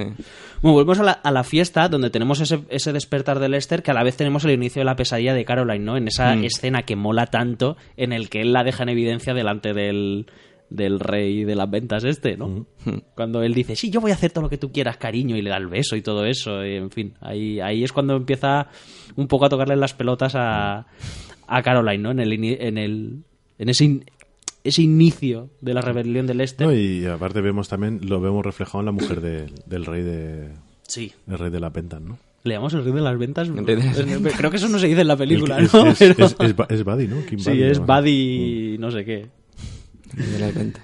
Y lo que vemos, lo que vemos también ahí, que creo que es determinante, es la erótica del éxito, ¿no? Que, que embriaga a Caroline, que es Ahí es donde a, se le pesar de, a ya. pesar de ser su competencia, ¿no? Es, es eso, es lo que tú decías antes, Simón. Es como Sí. el, el ejemplo a seguir Sí, justo, y es donde ella se, se pierde.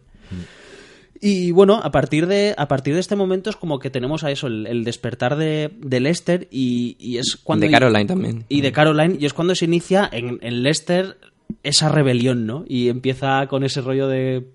eh, cuando oye a a Ángela decir que si se pusiese fuerte estaría bueno y que si lo tiraría y demás, y entonces él se pone a hacer ejercicio, ¿no? Que además es muy significativo, es como que haciendo ejercicio pasa de, de estado pasivo a estado activo, ¿no? O sea, el, el movimiento en sí. No, y aparte que es, es el primer momento que toma una decisión, ¿no? Efectivamente. Sí. Decide cambiar su vida empezando por el folleteo. Yes. Por, por la promesa del folleteo. O sea, entonces, claro, es, es un, es un teenager, 100%. O sea, Sí. vuelve a ese estado de rollo de, ¡uh! Sí. Voy a mojar. sí, Claro, si me pongo fuerte, mojo. Claro, y, claro. es- y está bien representado en la película, porque él al final se va al sótano, ¿no? A, a desempolvar al garaje, las, al garaje pesas y demás, Que es, que es Claro. como entrar en su sótano interior a recuperar el adolescente que, No, y, ya- que y- está ahí. sí, sí. y aparte que ah, muy metafóricamente el tío se desnuda. O sea, es la primera vez que lo Sí. vemos sin las convenciones de- sociales, como un ser animal puro, porque se basa en instintos, porque Lester casi toda la película se mueve por instinto. Hmm.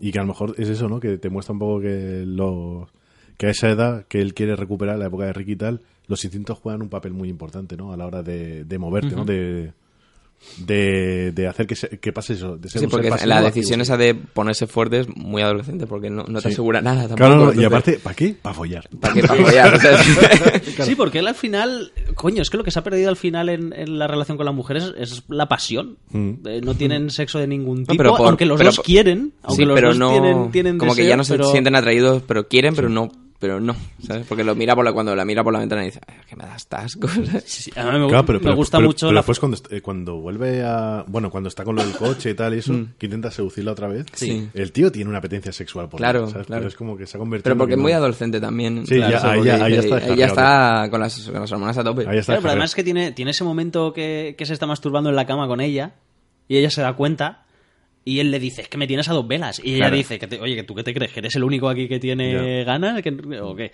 Y tienen ese, ese momento de decir, bueno, pues entonces, ¿qué hacéis? Claro. Pero claro, son, son como trenes en direcciones opuestas, ¿no? claro. Cada uno... Están tirando cada uno por un lado. Están tirando cada uno para un lado. Incluso, eh, me gusta a nivel simbólico, me da la sensación, al principio, cuando la vemos ahí a cortar las rosas, que es como. Vamos, es lo más antinatural del mundo y es como una especie de intento de controlar la belleza, ¿no? Si No, tenemos a- la rosa a- como a- un elemento bello y natural en te sí. claramente que el tío está, eh, ella está cortándole el pene a... Sí, claro, Ah. la rosa con el rojo, que podíamos entenderlo como la pasión o No, el. es que, a ver, a ti que te gusta calor tanto o eso, o sea, toda la película tiene un código de color Brutal. de la hostia. Sí. ¿Sabes? Y un aparte tema que- recurrente también que son las flores y, y la, y la rosa con el color. Aparte que se Claro. mueven, se mueven en los colores de la bandera americana, ¿no? Sí. En el blanco, rojo y el azul. Claro, y, y- y- y aparte, a medida que va avanzando la película, vamos teniendo más, vamos teniendo más rojos. ¡Ese WhatsApp! Vaya. Sí, WhatsApp fresquito ahí que ha llegado. Era Ariel Antonio Muñoz diciendo, Simón, se está pasando hoy. O eran las pesas de abajo del garaje que estaba diciendo, Rafita, hace un año que no va.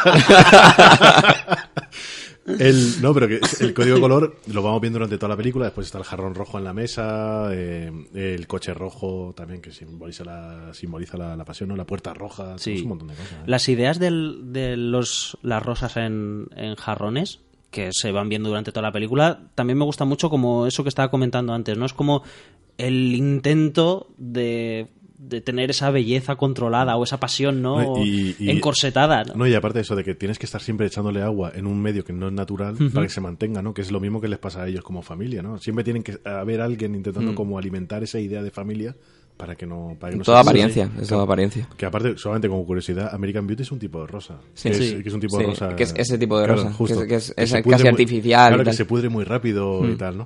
De hecho, Eh, para conseguir las mejores rosas, yo solo he leído que, que- que tienes que cortarlas de alrededor para que, que una florezca muchísimo mejor que las demás. y Es cas- decir, por eso y- tienes y- que ir y cortando. cáscara de huevo. ¿Mm? Y cáscara de huevo. Y cáscara- no, pero que el... Y, y el código color, joder, está, está en todos los lados. ¿no? Sí, Y- incluso llega un momento que se invierten en el momento que el Esther, digamos, porque al principio el rojo prácticamente lo tiene Caroline, pero llega un momento en el cuando se invierten los papeles de poder. Bueno, de, de hecho es el momento que llega Caroline y se encuentra un pedazo y un flamante de coche rojo ahí Claro. del Esther como diciendo ahora, No, y- y se ahora y el se- que y manda soy empieza a yo. vestir ¿no? de rojo también, porque cuando entrena tiene una camiseta roja. Sí. No, y hay una continuidad porque casi todos los planos tienen algo rojo. Porque no sé Mm. si- os fijáis al principio, cuando ella está cortando las rosas y sale la hija, la hija lleva un jersey con rosas de color rojo, Sí. que es como representando también perfectamente la caseta, ¿no? Después volvemos a saltar a la casa. No, hay, hay- hay varios momentos también cuando creo que cuando le suelta un, un tortazo a la hija también, ella lleva como un pijama de rosas. Entonces, las rosas están presentes en casi todos los momentos así más, más delicados de la historia. El... Hmm. En cambio, los, en cambio la, la familia de Ricky no tiene ningún momento rojo. No. No. Lo único que tiene son líneas verticales, que el padre está eh, con la persiana, Sí. las cintas están perfectamente puestas. eh, si os fijáis, está como todo, ¿no? Muy, el, tiene unos planos que son planos completamente simétricos, ¿no? Hmm.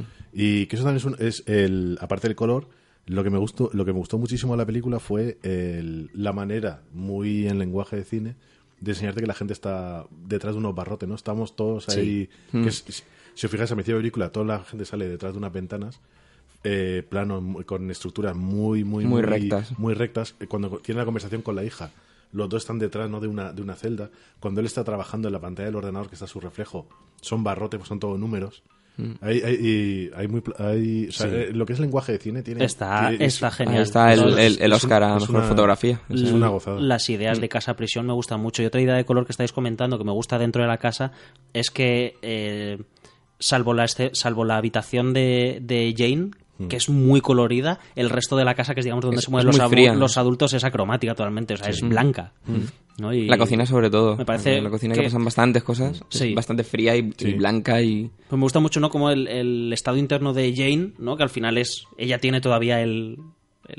El, calor adolescente dentro está reflejado en, Sí, en tiene su habitación. Que además la habitación de un adolescente cálidos, claro. suele ser el reflejo del adolescente, ¿no? Con sus pósters y en fin, sus No, pero por ejemplo, tienes lo de cuando está grabando a, a Jane, no que está la que está Mena Subar y se, se Sí. las tetas y él enfoca al espejo, tienes pues ahí lenguaje, ¿no? Que tienes ahí. Sí, como que, que pasa, que barras. pasa de, de- la tipo de pasa y Sí, va no, por ella, ¿no? Claro, y aparte que tienes las barras, eh, que están como ellas también eh, encerradas, ¿no? Por esas convenciones eh, de la sociedad americana, ¿no? Y aparte tienes el reflejo, que siempre es el, como el reflejo del alma, tienes a ella so- sonriendo, ¿no? Porque él la observa y tal. Sí, pero además me gusta. A, nivel de lenguaje, la película es una Sí, es- me gusta un pasada. montón y la verdad es que no hemos hablado de ello, pero tenemos que empezar, creo que tenemos que empezar a hablar de Ricky. Eh, esa idea de la, de la cámara como... Además creo que hay un ejercicio metacine, ¿no? La cámara como el, el ojo que ve la realidad, ¿no? Cuando sabemos que en el, que el cine pues es todo manipulación, ¿no? Porque los, los planos son manipulación dura, pero al final los planos son los que también, como hablamos con lenguaje cinematográfico, los que transmiten sentimientos. Hay un momento cojonudo que es en la primera cena que vemos, la primera cena de familiar, que que Lester le pregunta a la hija de cómo está y tal, y la hija le recrimina, "Vale, no me has dicho nada en un mes y ahora quieres saber cómo estoy, y se van a la cocina y Lester como que intenta acercarse a ella y vemos lo que está grabando Ricky desde su casa a través de la ventana y precisamente vemos eso, ¿no? Con las con los barrotes de las ventanas, pues la fragmentación Sí, que hay en esa relación. ellos, ellos están como perfectamente metidos en el marco. o sea, de- Claro. Es como que no en tienen salida. ¿no? Mm. Claro, no, tenemos- no tienen salida, ¿no? Todo está perfectamente estructurado y no... Que a medida que va pasando la película vamos perdiendo ese tipo de planos y vamos teniendo más planos de interior. Con ventanas de fondo como que saltamos desde esa sociedad cómo está vista desde fuera. Desde pasamos fuera a- pasamos como está pasamos justo a todos los personajes, ¿no? De manera, de manera personal, interna, ¿no? A mí me Que- gusta, que me gusta después, mucho después eso, tenemos el, el- el garaje de, de Lester que se convierte realmente en un fumadero, porque después Ya ves. sofás Sí.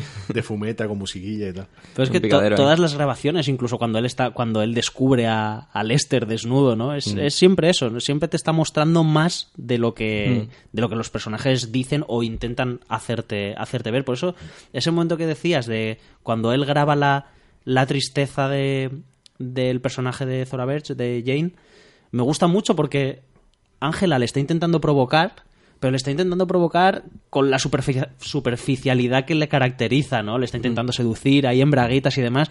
Y Ricky, que es un personaje, para mí, es un personaje que es capaz de ver la, la pureza, Sí. a él lo Es que le mucho más interesa es... es mucho más sensible Claro, por es el, eso. el Porque- sentimiento real de tristeza. Claro, porque, porque está viendo a la chica que le está intentando seducir por, por, porque sí, porque no tiene Claro, porque claro, es sí, por provocación, Y lo, y lo entiende y dice, no, pues esta tía no, esta tía está intentando aparentar y tal, y no me interesa. Se va a la, a- a la otra que lo está pasando mal y Mm. lo está viendo a través del espejo y está viendo casi como, como un cuadro, ¿no? De ella, como, Sí. como No, desde pero- lejos la belleza. Ya, pero la- ella- y ella sonríe, ¿no? En Y ella sonríe, sí. Casi una relación súper íntima en ese momento de... Sí. Y los dos utilizando como... desde la lejanía todo. Claro, y de parte de ellos utilizando como su manera más... Su manera de expresarse, ¿no? Ella por un reflejo y él a través de la cámara, que no Hmm. son capaces de...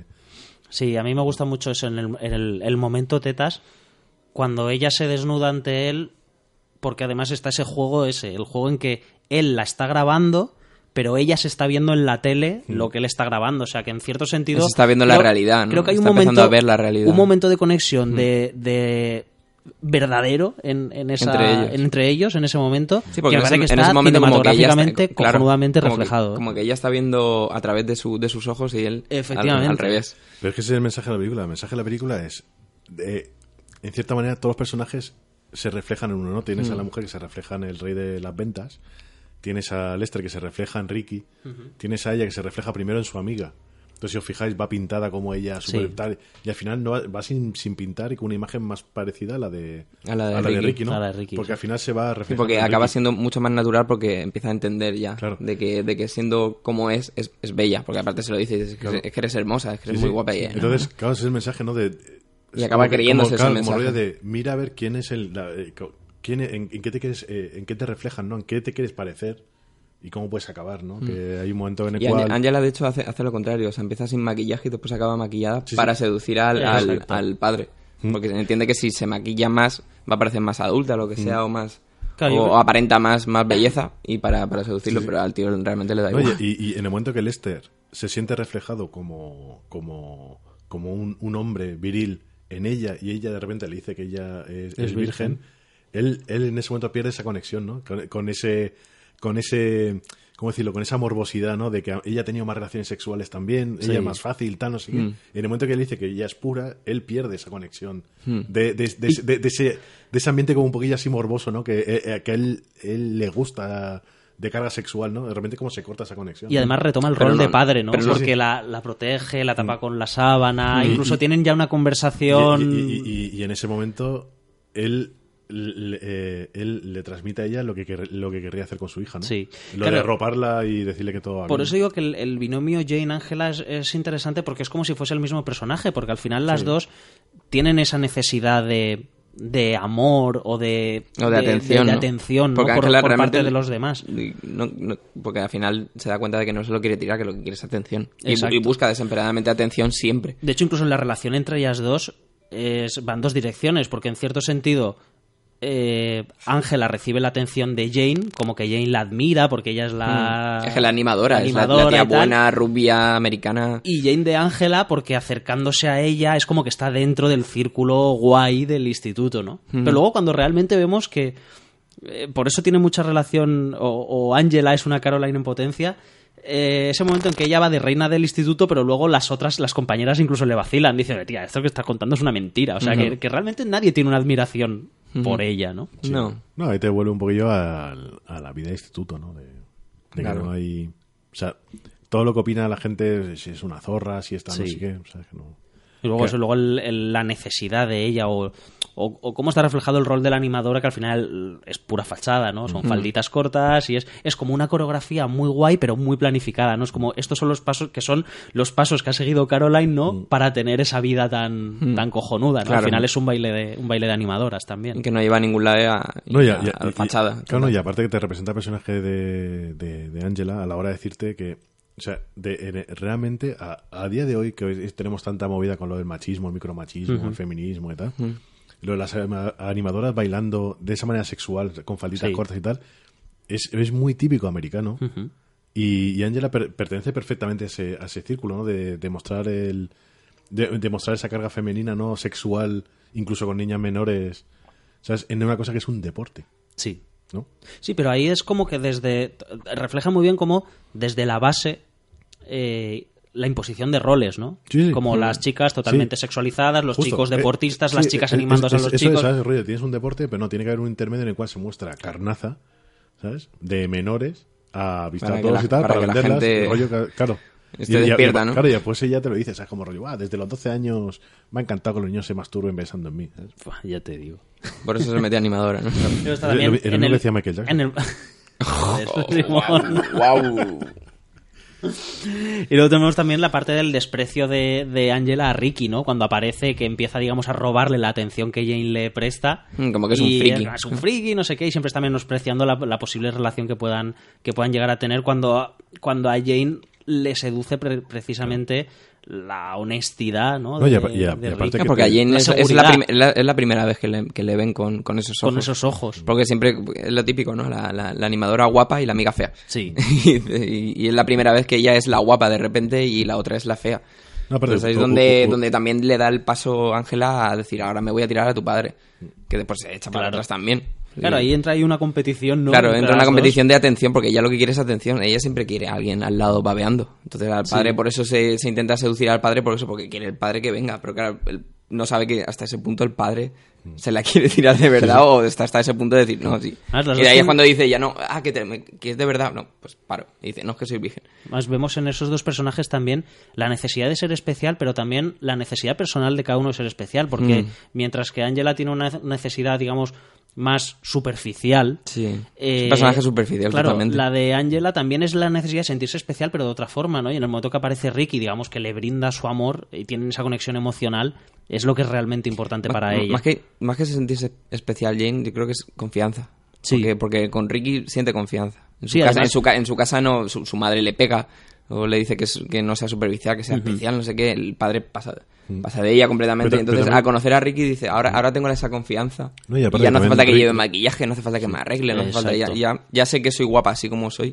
No, No, pero es que más. aparte Ricky aparece como un personaje sin convencionalismo, ¿no? Sin, Claro, sin unos estándares tan Claro, porque, porque, como- porque ve algo, diferente en, en Ricky. Sí, no, cuando lo conoce dice, es que esto, esta persona es completamente diferente, diferente no, es- no es superficial, digamos. Sí. O su No, padre, su madre, todo es superficial, todo alrededor es superficial. Además de ser un personaje que se supone que, utilizando otra vez, ¿sabes? Lo típico americano de decir, no, es que ha estado, ha estado en un sanatorio mental, está loco, ¿sabes? Pum, ya está marcado. Sí. Eh, muy de instituto, ¿no? El friki. Eh, Claro, bueno, los los rumores, Justo los rumores, ¿no? Pero es que aparte de eso, es como un personaje completamente limpio, es una tábula rasa, ¿no? De, Sí. de llegar y de, no tiene no tiene todos los eh, todos los arquetipos, ar- arquetipos para juzgar a una persona, ¿no? Es- Hmm. Viene como muy limpio para ahora juzgar a una persona, entonces ella tiene opción de Bueno, la me, oportunidad. me mola mucho también, ahora que has dicho lo del manicomio y demás, esa sensación de amenaza que hay eh, por parte de los demás hacia, hacia Ricky, como que esa esa sensibilidad y esa seguridad, ¿no? Ese aplomo que tiene siempre, es percibido a- ante el cinismo de los demás claro. como eso, como una amenaza, ¿no? Y lo llegan a tildar de loco y a llevarlo a un manicomio y toda la historia. Claro, por, sea, eso el, por eso el padre le hace hasta test de, de- de orina, De orina, también, por si sí, se droga y tal. Y Bueno, el tío pero- le da el cambiazo, ¿no? Sí. Hace el No, cambio. pero eso es, eh, de Tomás te, te deja entrever que, eh, que Ricky tiene una historia detrás. Porque el padre le dice que ha vuelto a estar otra vez fumado, tal. Eh, Ricky ya tiene una historia que a lo mejor ha llegado a ese punto porque ha tocado también fondo, ¿no? En cierta manera antes. Sí, puede ser. O sea, porque Puede habla ser. del niño que empezó a pegarle y que casi lo mata, el padre saca otra vez el tema de las drogas. Es como que el padre intenta que el hijo sea perfectamente normal, también de manera completamente errónea como Lester y Caroline con su hija, ¿no? Sí, me gusta verlo también pero como hasta, eso, como hasta el- cierto punto es autodestructivo también un es poco como el Ricky. me gusta verlo como la sensación de amenaza que percibe Caroline en el Mm. momento que Lester se revela, ¿no? O sea, es la sensación de amenaza ante, ante esa American Beauty, ¿no? Hasta ante esa belleza americana ficticia, ¿no? Que al final, pues cuando dices las cosas a la cara, que es una de la- que es la gran virtud de Ricky, eh, toda esa fachada se desmorona. Claro, ¿no? es que, no, muy no- peligroso, no- un no es lo normal, peligroso. es que toda la sociedad americana se, se basa ca- casi en eso, en, en aparentar y en, en decir las cosas bien. Por ejemplo, el Lester es- cuando está en el trabajo que habla muy bien, no sé qué. Que, está es- todo el con, un guion y, se sale. Cuando alguien se sale, es, es mal, o sea, no, no encaja ya. Claro, pero Lester hace lo mismo después. Lester va diciendo Claro, la verdad claro, y, es- claro. y- Pero porque toma como ejemplo a, a Ricky en el Claro. momento ese del burger, dice, pues tía, pues molaría empezar. Claro, no, y, lo- y lo- de- y después lo más triste es que el padre de Ricky, cuando al fin es capaz de romper la máscara y, y decir la verdad, Más eh, un momentazo, de- a mí es el es que cuando más se va toda la mierda, ¿no? Entonces también te dice que un poco cuando dices demasiado la verdad o quieres tomar las riendas de tu vida y tal, dependiendo del aplomo que tengas, a lo mejor se te va de las manos, ¿no? Mm. Que es un poco triste también. Ta- eh, mm, hay, hay otra parte de, de Caroline que hemos comentado antes de pasada, pero que mm, me parece que, que es muy importante, ¿no? Que es esa, esa especie de culto al trabajo, ¿no? Por parte de esa sociedad norteamericana, ¿no? Sí. Eh, que ya hemos visto en películas, se ve mucho muy en las películas de los 50 y todo esto, Sí, ¿no? porque es, es el transporte que utilizan ellos para, para el éxito. Para el Entonces, éxito, Si exacto. tienes éxito en el trabajo, ya tienes éxito prácticamente en todo. Porque con un buen trabajo tienes mucho dinero, tienes una buena casa, una buena familia, puedes mantener, puedes ir a un buen instituto, a un no sé qué. Y llevar a los hijos a... Ese a- momento de frustración cuando no consigue vender la casa. Claro, porque es que lo relaciona ya con que no, no, no tengo dinero, no tengo éxito, me voy a ir para abajo. No, no voy para arriba, voy para abajo. Ah, Es como lo convierte en una frustración Mm. tan personal que acaba Claro. pegándose a sí misma. Encima siendo vendedor, y porque demás. vendedor es, dependes ya prácticamente de, de, de, de ti, de tus capacidades máximas de, de convencer a otra persona para que te compre algo. Ya- Y además, en esa escena que me parece magistral, Claro. que también vuelve a hacer. Eh, a, a echar la vista al beauty del título, Hmm. que es cuando ella les, les intenta vender la piscina como una laguna y las compradoras le dicen, nos están intentando vender una laguna y realmente es un hoyo de cemento. ¿sabes? me parece también muy... Sí, bueno, que Para es- aparentar de nuevo ¿no? otra es, vez. es otra vez el intentar vender Sí. una imagen de lo que no de es. lo que no es. Justo. Que es como el que hemos tenido Venden antes del, de cuando están Ricky y Lester en la fiesta, que Mm. el interior es dorado, pero lo de fuera realmente es frío y de, frío y de y, cemento claro. y de No, es que aparte también te habla sobre ella es perfecta en el rol de vendedor de, de inmuebles, ¿no? Porque te tiene que vender una ilusión, algo que a la otra gente le apetezca comprar, que no deja de ser cemento, ¿sabes? Exacto. Mientras que, claro, luego tenemos en el estado de rebelión de Lester cuando él se va al burger. Hmm. Porque él trabaja en un burger de joven y cuando... el- Y no quiere responsabilidad. Claro, ¿no? exacto, y no quiere responsabilidades, Claro. ¿no? Ahí tenemos el, la ruptura con la cultura del trabajo, ¿no? Hmm. Que es... y que, bueno, que a día, a día de hoy está bastante en auge, ¿no? No- ya no la ruptura del- de la cultura del trabajo, sino de encontrar un trabajo donde tú te sientas realizado y no simplemente un trabajo de subsistencia o que te haga tener Claro. una casa más grande. Claro, después ya el problema es en la disponibilidad del trabajo. pero- Sí, eso ya es otra historia. Pero to- todos estamos teniendo, creo, en, eh, esta generación, estamos teniendo un despertar mm, similar al de Lester, ¿no? Sí, porque aparte hoy en día siempre decimos, ¿no? Que a, a medida a medida que va pasando el tiempo, como que la gente se espabila antes. ¿No? Ujú. Decimos, a ver, los que tenemos hermanos pequeños o, o sobrinos o tal, coño, nosotros decíamos, joder, yo es que a su edad estaba jugando con Spiderman y ellos están ahí, están como Lester entrenándose en el garaje, ¿sabes? Fumando porros también. Claro. Y entonces a lo mejor el despertar del Lester a nosotros, nuestra generación, nos toca ahora, ¿sabes? Sí. Antes que Lester. Sí, sí. Sí, y volvemos eso, eh, como hemos hablado muchas veces, ¿no? Pues a montarte tu puesto de hamburguesas en un camión e irte por ahí Sí. y cosas Un así. poco el, cosas el que cumplir realmente... un poco los sueños, ¿no? Que tenías. Claro. Colecciona, fin- colecciona vajilla nazi, ¿sabes? Joder. Lo que sea que te saque del aburrimiento de tu vida. Hablando de coleccionar nazis, hemos hablado poco o prácticamente nada del personaje de Frank, del padre de Ricky, cuando es un personaje muy potente. Sí que es verdad Para que, mí la- ese es el fa- mi favorito. que su historia respecto a los otros personajes va un poco en paralelo, es como una historia independiente, ¿no? No, no se, apenas se cruza en la, en la historia de, de los demás. Y aquí un, un oyente, eh, cuyo seudónimo es Ogi Ren, no sé si lo habré pronunciado bien, nos preguntaba, ¿no? Que si para. Quería traer a la mesa la pregunta de que si para nosotros lo interpretábamos como, como bueno, como que era un, un gay reprimido, ¿no? Y había una represión de la, de la homosexualidad. ¿Vosotros lo Muy- veis esto? Muy americano también. Muy americano también. Sí, hombre, es eh, te- aparte de ser una patada en los huevos a la sociedad americana diciendo Sí. que los militares Que hay militares es gays y... superclasistas y tal, por un lado eh, coleccionan memorabilia nazi y por otro lado son gays reprimidos. Eh, pero no sé, eh, la verdad es que sí que se- no creo que haya no creo que haya opción a, a- a no interpretarlo de esa manera, ¿no? De que, que es un gay reprimido, te lo deja claro, ¿no? Sí, yo la verdad es que el recuerdo que tenía de, de la película, me acordaba lo del tema del beso y demás, en su día no lo interpreté como tal, eh, simplemente pensé, pensé que en un, era un momento de desesperación, ¿no? En el que, el, bueno... Es se- que incluso también se le cae el mundo, ta- pero también te deja libre interpretación en el momento en el cual coge la cinta de Lester, ¿no? Eh, de, su- de Ricky y la ve a oscuras en esa habitación con una tele gigante. eh, después que no, el tío no se va de la habitación. ¿eh? No, pero sí que viéndola con, No, no la viéndola, visto con este ojo, sí que, y hermanándolo como, diciendo, como os decía antes, ¿no? que es como el espejo de, de Caroline, también vemos que es un tío que intenta guardar unas apariencias, en Mm. su caso por represión de lo que realmente, de realmente su, su condición sexual. Eh, él también se presenta con el rango por delante siempre, o sea, no te dice soy Frank, te dice soy el coronel, no sé qué, no sé Mm. cuánto, de la marina, de tal. O sea, que siempre tiene esa, esa coletilla súper larga, ¿no? Como intentando guardar Pero una, es- una lo, usa, apariencia. lo usa eso por eso, por, por la propia culpabilidad suya de, de sentirse antinatural, ¿no? De- Sí, pues lo ve de alguna sí. manera. Sí, es como una justificación, ¿no? Siempre, siempre está intentando Claro, reprimirse en todos los actos Claro, que es hace, se, ¿no? se re- se reprime en todo momento. Claro, pues y sí. se, todo está, y momento. se está autorreafirmando con sus acciones claro. constantemente, con el control excesivo sobre Ricky, que además Porque, todo es, lo que porque le es dice muy a él, masculino. Yo creo que él, él se ve como, como- Y por eso a lo mejor incluso se metió a militar, ¿no? Porque es muy masculino eso, el ser militar, el controlar, claro, el hacer. después está el coronel es muy masculino, Sí. pero realmente él se- usa todo eso para reprimirse. Porque él, él se siente así. Se No, sí, siente... después ve películas en la- de militares. de militares. Sí, en claro. el cual en ese momento perfecto dice, ¿por qué te has alistado? Porque amo mi país, porque no sé qué, y, por- y- y, eh, aparte te, como que él necesita ¿no? esas tres bases para sentirse otra vez. Claro, Pero yo creo que- se intenta enterrar cada vez más. Creo que esa escena es se cojonuda. intenta- Se intenta... porque hay un doble juego con lo de la película, porque estás viendo por un lado eso, ¿no? Que es él está reafirmando su postura de, de militar, pero por otro lado estás viendo a, a tipos en gallumbos y camiseta, ¿no? Y el tío está como gozándolo Claro, claro. mucho, o sea, tiene ahí un doble No, y que- sentido y- muy guay. Y ¿no? tienes, y tienes a la madre que yo creo que es plenamente consciente de,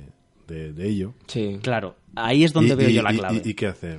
Lo, lo permite, porque es... No, No, pero ¿qué va a es- sumisa Sí, y que, total. y que la, ma- la madre es un personaje anulado en todos los sentidos, Claro. porque claro, en esa familia no tiene sentido su, su rol, para nada, o sea, vive totalmente digo, es como, ausente. es como el espíritu de Estados Unidos en sí, la madre, ¿sabes? Como rollo de... Ha sido sobrepasada ya por sus propios...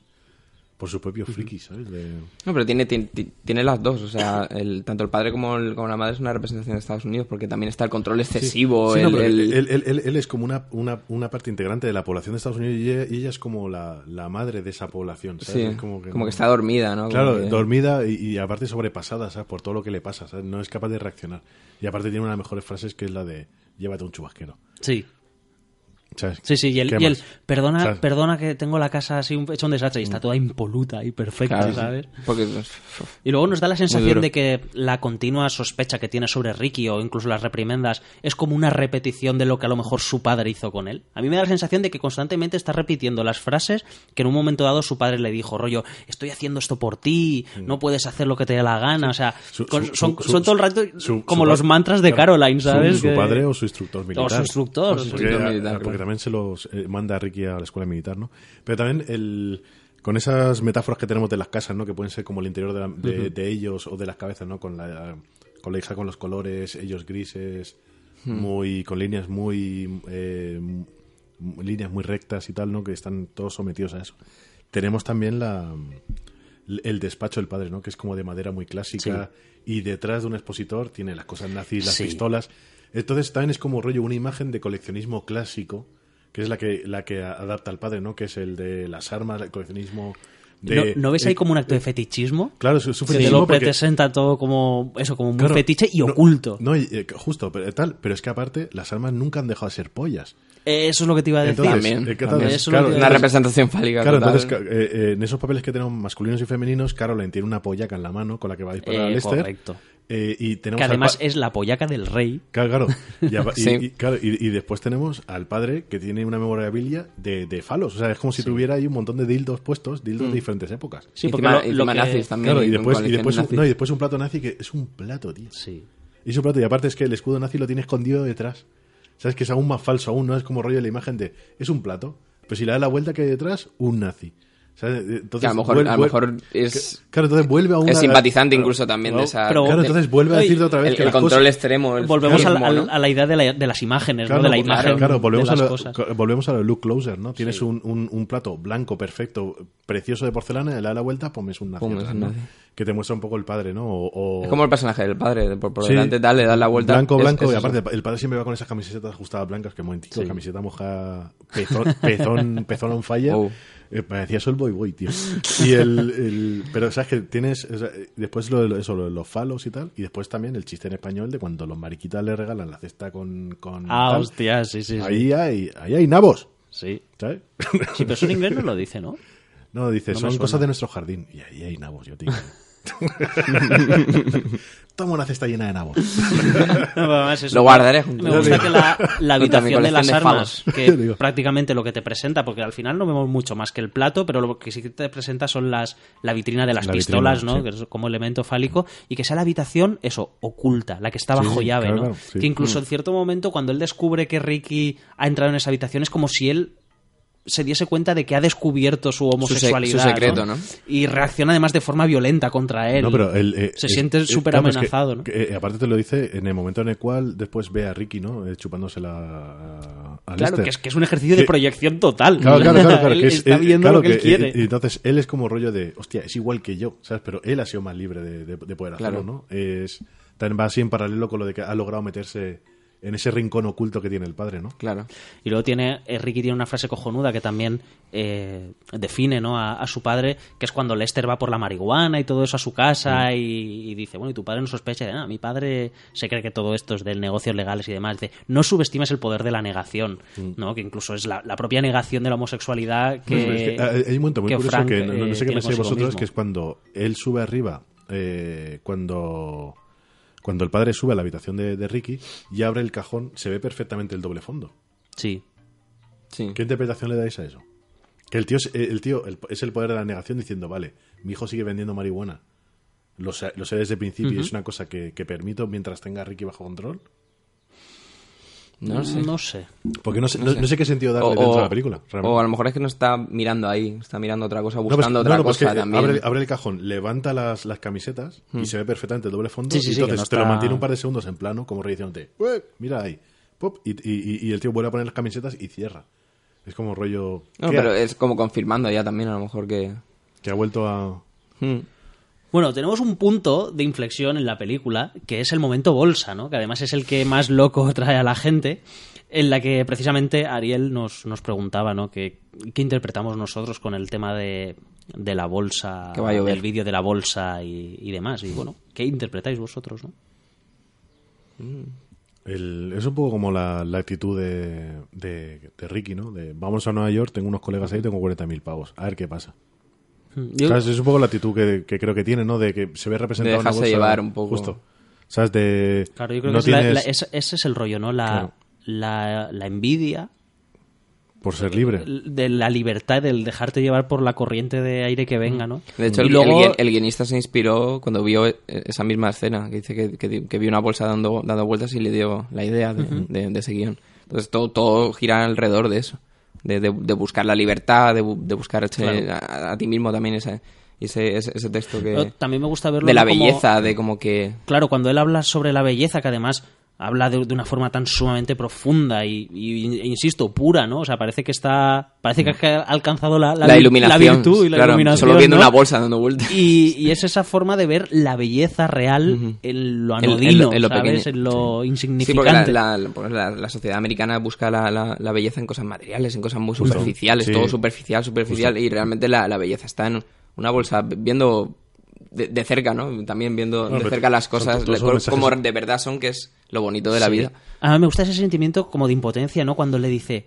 en el vídeo no, no soy incapaz de reflejar todos estos sentimientos y me da rabia, ¿no? Dice, pero para a mí me ayuda a recordarlo. Y es como la necesidad que tiene él de compartirlo, ¿no? Con, Sí. con, con No, pero alguien. aparte es, es- es todas esas enseñanzas espirituales, ¿no? Que, que, que conocemos, ¿no? De que busca lo más bonito en el gesto. En, en la- sí, en las cosas más gestos, pequeñas. Claro, en ¿no? las cosas más pequeñas, ¿no? En lo, lo cotidiano. Claro, tal. y, y ella, en ese momento es cuando ella se ve como reflejada en él también, ¿no? De, Mm, de ella también está buscando lo mismo, pero a lo mejor lo está buscando de manera equivocada, ¿no? Claro, de hecho, además es el momento en el que conectan, ¿no? Cuando, digamos, él a- le deja, le abre su corazón es- o sus Claro, emociones. y aparte ¿no? es que es el primer momento de, de un gesto humano que vemos. Exacto. Porque Mm. eh, eh, antes de la película tenemos el folleteo del rey, que folleteo del rey. O sea, qué, qué frasaca, ¿eh? ¿Te gusta que te folle el rey? Claro, claro, claro. Que, que- que- que- que- que ti- que tiene, que tiene, tiene, es, eh, que tiene una carga de, de- de lenguaje brutal, ¿sabes? Porque ella está completamente espatarrada al otro y gritándole, ¿te gusta que te la meta el rey? ¿Sabes? Y ella, "Ué, sí". y, y que es una posición también, es una, una posición como muy también forzada, ¿no? Sí. De, de tal. Pero, pero ese primer gesto humano que tenemos de, de cariño, ¿no? De, Sí. de- de empatía. Porque en, el resto de la película no tenemos ni brazos. No. Ni, ni Claro, es que ellos son realmente... los- pequeñas, pequeñas, pero no, no a tanto nivel. Hay- como- hay- ellos son hay- realmente hay- los personajes eso, más, más puros o inocentes, pero en un sentido no ingenuo, sino Son los que más fuera están de esa sociedad Sí, no, pero es, de es- la pero es mentira. la, de- es- es la primera conexión humana que tenemos, Claro. de ese gesto. Claro, y, y el, el de, el de Jane también, un poco el, el descubrimiento. Ahí es donde ya dice, joder. Pues es- viendo... Es, es verdad, ¿no? Joder, es una bolsa. Joder, qué bonita. Claro. Mercadona pone. Que, claro, que, que- después te puedes pensar, joder, hostia, anda que no hubiera molado que le hubiera puesto eso y le hubiera puesto, por ejemplo, Two Girls One Cup. ¿sabes? El, el, el gato tocando el piano. ¿sabes? Y, no- y con el mismo texto por detrás. Claro, claro, hay rollo tanta belleza hay en el tanta mundo, belleza, tal, y, el, y el gato con el Que hay, piano hay tanta belleza que no puedo soportarlo. Pues en- viendo, viendo Vamos a verlo otra vez. Viendo esta o escena de nuevo... O viendo el vídeo de Ben Affleck con la música de Simon Ah, sí. Garfunkel. Hay tanta belleza en el Hay tanta mundo. belleza en el mundo. Ve- Y Affleck lo sabe. Claro, claro, claro. Lo está viendo. Affleck, Claro, claro. Viendo, viendo de nuevo la escena, Affleck. me vino a, a la cabeza un- una cita de, de Griffith. De hecho, la, la busqué porque la ten- tengo ahí un libro de citas. En la que me parece que hay otro ejercicio de, meta- de metacine. Como Sí, os he gente, dicho, sí, tiene un libro de citas. sí, pues es Y recurre a él normalmente. Antes de cada No, podcast. es- es- ver, me- de hecho, me lo recomendó el guionista de, de la caja 507. Es muy sabio leer libros de citas de cineastas porque te dan un. En fin, te dan un enfoque. Fíjate, pues la pones al principio y personal. queda de puta madre. al Pero, de- principio de la pero, peli. pero, de- eh, pero depende de quién, ¿no? Porque un libro de citas de V-Ball, por ejemplo. Ya, bueno. Hay cineastas, cineastas. Todos los libros de citas no suelen tener citas. Critícame o te reviento. Critícame y te Claro, reviento. ¿Tendrá libro de citas V-Ball? Seguro. Hombre, igual es digno de que lo tenga, ¿no? Sí, ¿no? Bueno, vamos, Bueno. a, dejar- vamos a dejarlo aquí a ver si nos va a llamar Re- recurrí al, libro de citas. de a Te voy a reventar. Ya te digo, vente al ring. recurrí a buscar la frase esta de Griffith, ¿no? Y la frase de Griffith dice, lo que el cine necesita es belleza. Que además me llamó la atención que dijese belleza, ¿no? Dice, la belleza del viento moviéndose entre los árboles. Es, es una cita de los padres del cine y como os decía antes, creo que todo el tema de, de la cámara, de los vídeos y demás, hay un Pero, es ejercicio que- muy pero, chulo. ¿eh? pero no Melanie. Ah, ah, ah. No, lo digo por los oyentes. Que, que es el abuelo, ¿no? Me lo dijo mi abuelo. Bueno, de hecho, de hecho Me- hay- Melanie Griffith me vamos, dijo. vamos a recordar a, a Rafa, a Rafa G. Sánchez, que nos dejó un comentario también en Facebook que decía, yo tengo una pregunta, ¿por qué eh, Eva Méndez es tan pibón y Sam Méndez es tan feo si tienen el mismo apellido? No, no, es tan feo como una brótola. Como una brótola, sí. que brótola, brótola es una palabra a tener en cuenta. Ahí queda eso para los oyentes que piensen sobre ello. American brótola. American Brótola. Joder. Eh, bueno, Bueno, no, no contestamos a esa pregunta entonces, ¿no? bueno, creo que vamos, vamos a hacer una encuesta de estas de Twitter, Vale. ¿no? A ver que la, la gente molaría, que molaría. ¿Te has fijado cómo ha mirado el tiempo que llevamos de grabación para Sí, decir? se ha asustado, se ha asustado, ¿verdad? Se- ha ha girado el cuello y ha dicho, ¡oh! ¿Me meto en el tema de la brótola o no queda no. tiempo? ¿Digo más citas? O... Momento, momento catarsis. Eh, creo que hay un momento muy muy visual que es la, la segunda cena que vemos, ¿no? Habíamos visto la primera cena en familia con la música La- secuencia del esto, plato, ¿no? De- Pero la segunda cena Es en la que Caroline está perdiendo los papeles porque Lester ha dejado el trabajo, ella solamente se está preocupando del de la sostenibilidad económica. Lester no para de pedirle los espárragos y al final, vamos, todo revienta ahí. Mola porque como, como va dejando los espárragos uno a uno, y va hablando y, está- y le muestra el plato y dice, mira, ¿lo ves? Se levanta, ¡pam! Y lo, y lo estampa. Eh, yo creo que Esa- secuencia es improvisada también. ¿Ah, sí? En el que la, la estampa. Qué bueno, tío. Y, y la, la reacción de, la- de, la- de las dos actrices es, Es real. real. claro, porque es muy... Joder. Muy Pero- inesperado. Ahí yo, Kevin Spacey, tío. ahí yo creo que empieza la guerra por el trono de la casa, ¿no? En- entre los dos y que luego va a concluir en el momento pillada, ¿no? Cuando él está en el burger y pilla a Caroline y al, y al rey de las ventas que van al burger. Bueno, pero, pero esa, esa cena también nos ayuda ya, nos, nos, nos ayuda a ver lo que son la- las expectativas de cada uno con respecto al otro. O sea, ya las ponen sobre la mesa. O sea, ella, ella demuestra perfectamente que ella eh, ha autoasumido el rol de voy a mantener la casa, yo pongo la pasta, aunque él estuviera trabajando también. La que la mantiene es ella. Que por cierto, nunca la vemos limpiar la casa, pero sí que la vemos limpiar la casa que tiene que vender. Que es Sí, un juego muy. Y, y después vemos las expectativas de él, ¿sabes? Que él siempre le está pidiendo algo a ella y ella nunca se lo da. ¿Sabes? Como rollo, dame los espárragos, pero podría ser dame el sexo, Sí. dame Y no se atención, lo da, claro. dame cariño. Claro, de hecho, en la escena anterior, la de la masturbación en la cama, él le, o sea, él le recrimina la, la falta de, de sexo. Él, él en, toda la- en la conversación está hablando de sexo y ella le está hablando de que si le va a pedir el divorcio y demás. O sea, ella siempre se refiere en términos de recursos Sí, o en pero- términos económicos al matrimonio, mientras que él busca, pues, el, Sí. el por eso, porque, porque, porque a ella lo que le interesa eh, es el éxito y la, el, Claro, el que- aparentar que de también. hecho, él la, la amedranta en el momento que, que le amenaza con, con el tema del divorcio, ¿no? Mm. Que le dice, bueno, pues a lo- igual te jodo el divorcio Claro, pero es y que- yo que- te he dado lo que tú necesitabas para estar donde estás y demás, y yo tengo las riendas de, Pero es que de ahí, la casa. ¿no? ahí volvemos, vol- nos vuelven a mostrar a Lester como no el hombre perfecto, el que se ha despertado para llegar a una especie como de eh, iluminación espiritual y nada. Lester sigue siendo el mismo cabrón de siempre. O sea, Hmm. cuando ve su vida un poco peligrar, el tío directamente como rollo una zarigüeya se, se, eh, saca lo más Claro, se- sucio se pone panza para arriba, decirle ¿no? rollo de... "Eh, Pero tal, también- pero que- yo pero también creo tal". que le golpea con, con el puño que sabe que le duele. Claro. Sí, no, pero que... eh, eh, yo no, pero porque pero él sabe, él sabe golpear con ese Claro, puño. Porque, pero es que él ya está eh, entrenado para eso. Es claro. igual que cuando lo van a echar, oye, que sé lo de los 50.000. Pam. Oye, que te voy a pedir difusión. Sí, pero acuérdate que yo te, eh, eh, yo te como que eh, apoyado para que saques la licencia o algo así. Sí. ¿sabes? Mm. Entonces, él sigue repitiendo también patrones de, de autodefensa que no son muy lícitos ni son muy bonitos. Claro, Menos- claro, no, es menos juego sucio. Menos en una No, pero es- relación, es- ¿sabes? ya, se, ya se atreve a, Sí. a, a usarlos. Bueno, Claro, porque los tenía, pero no los usaba. Bueno, tenemos, Porque tenemos hasta- ese, ese momentillo hasta de, sonrisa tumbado, o sea, como rollo. Claro. ¿sabes? Claro, pero hasta entonces eso nos demuestra eso, que digamos que él le ha dado las lo que necesitaba o la oportunidad de estar donde está y siempre lo ha tenido callado, pero en este momento se lo echa en cara. ¿no? Claro. Que en cierto momento él en su en- entonces no tendría nada que decirle porque al final eso es una relación de pareja, ¿no? Es el construir juntos y nada le debe, o sea, nadie le debe nada al, otro, al ¿no? otro. Pero en ese momento es juego Se sucio echan- total. se- claro, se echan la mierda, vamos. Y bueno, en el momento pillada yo creo que es el momento que Lester ya coge las riendas total del, del asunto, ¿no? Porque dice, o sea, me estás diciendo tú a mí que si tal y que si Y tú igual te estás y tú tirando te al estás rey. tirando aquí al tipo y ahí es cuando las las tornas se dan la vuelta y Caroline yo creo que se, de- se desmorona, ¿no? Porque además su imagen como su imagen hacia Lester, ¿no? Como ser la que está controlando la situación, la que está haciendo porque todo esté cohesionado y demás, se viene abajo porque se revela que está jugando sucio también y que le está engañando No, y, Claro, es, una hipócrita porque Y ella además- en todo momento quiere aparentar ser perfecta Claro, y rompe- todo y- rompe y, con de repente le de pilla, le pilla, claro, le, le pilla el que el, el que peor le, le puede salir la cosa que es el marido, ¿sabes? El que más en guerra está. No, y aparte después hay un momento que yo lo interpreto como que ella quiere una respuesta por parte de Lester, quiere un cabreo por parte de Lester, quiere una defensa por parte de Lester de, de ese matrimonio. Sí, ¿no? Y Como, Lester, como de cambio- volver, volver a recuperarla, ¿no? De Sí, decir, o sea, eh, porque hay un momento que le está espera diciendo- como decir, ah, que- que- y, y- Claro, y sí, recogerla, eh, porque ¿no? él realmente pasa el tema y le dice, mira, que tenga un día sonriente, aquí tiene la bolsica de día sonriente. y Claro, como que y se la suda, Claro, ya y está dice, diciendo, "Me pero la suda". para, claro, para, para, ¿sabes? Como Claro. de, vuelve- sé una persona de verdad, defiende lo que es tuyo, ¿sabes? Claro, porque en ese sentido es como que eh, se le- r- los sueños de Caroline de esa perfección se rompen del todo porque se evidencian, pero eso hace además, que es lo que hablamos antes, no es que la- la- el camino de uno afecta al camino del otro, ¿no? Claro.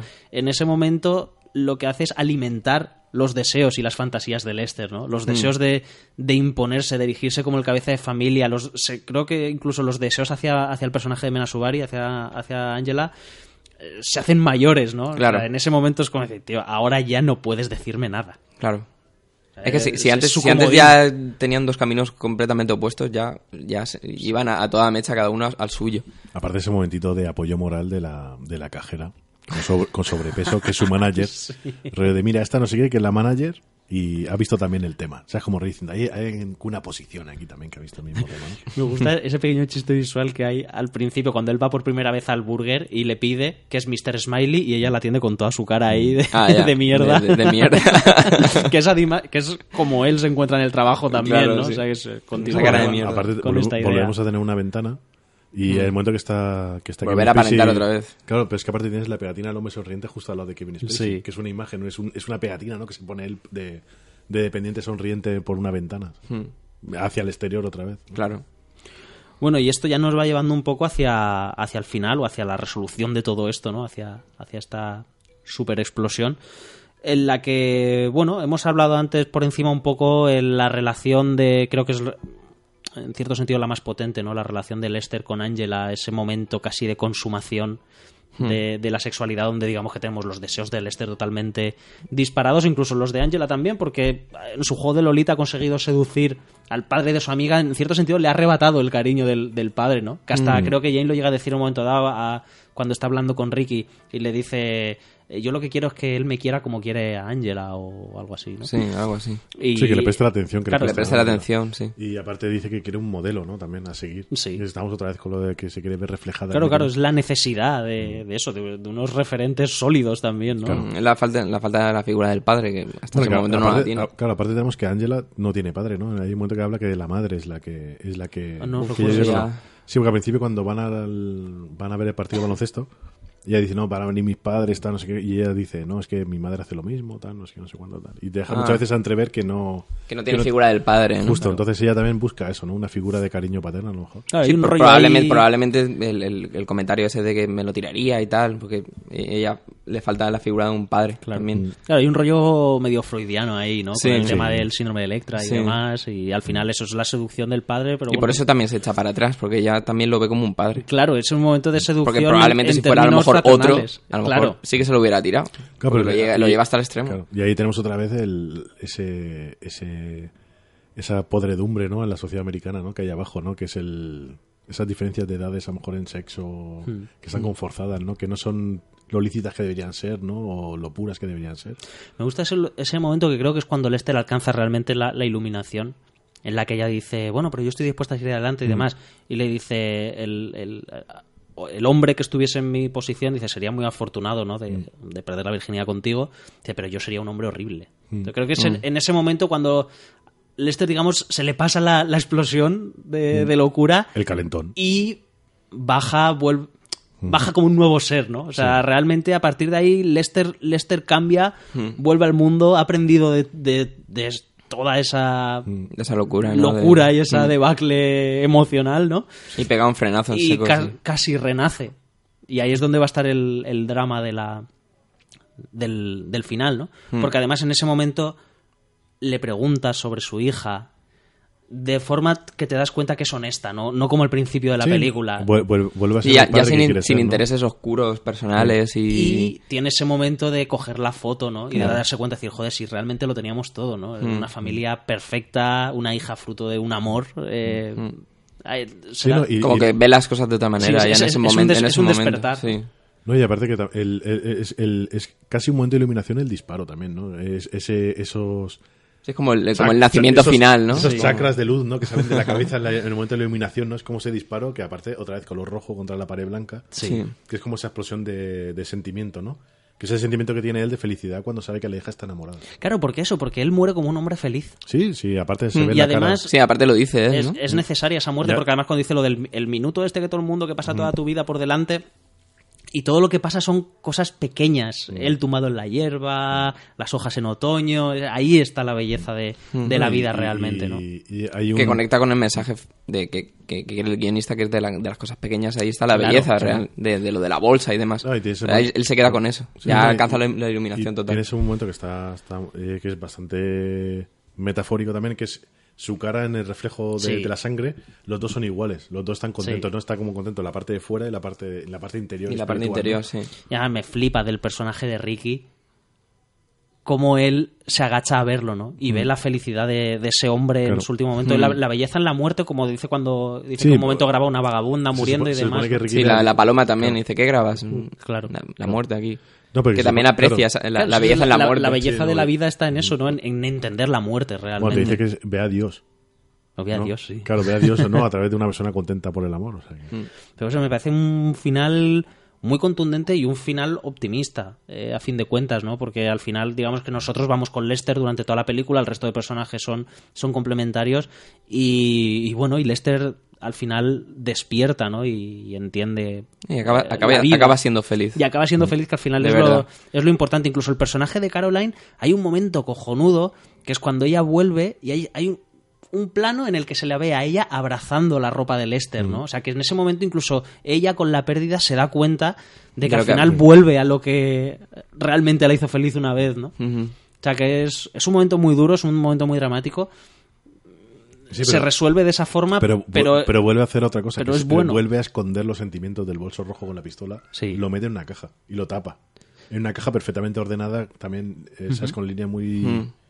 Claro, muy- pero porque ella ha pasado también su momento de locura como, como Lester, vamos, es que iba, a- iba a cargárselo. ¿no? Sí, pero otra vez vuelve a esconder el sentimiento, ¿sabes? Como rollo para darse cuenta de lo que tiene. ¿no? Y luego tenemos la reacción de, de Frank como ejecutor de, de Lester, ¿no? Que es la opuesta. Bueno, es la opuesta, pero a la vez es la misma de Caroline, ¿no? Ese, ese, ese rollo de, tío, has roto mi mundo. O sea, has roto lo que Pero me por- mantenía reacciona por- erigido. Reacciona así por, por pura frustración. Sí, ya. sí, frustración Porque ya ha dicho y es que ya has, hecho que todo lo que te estaba, todos los años que llevaba yo enterrando, toda esa mierda, todos esos sentimientos me los has sacado ya.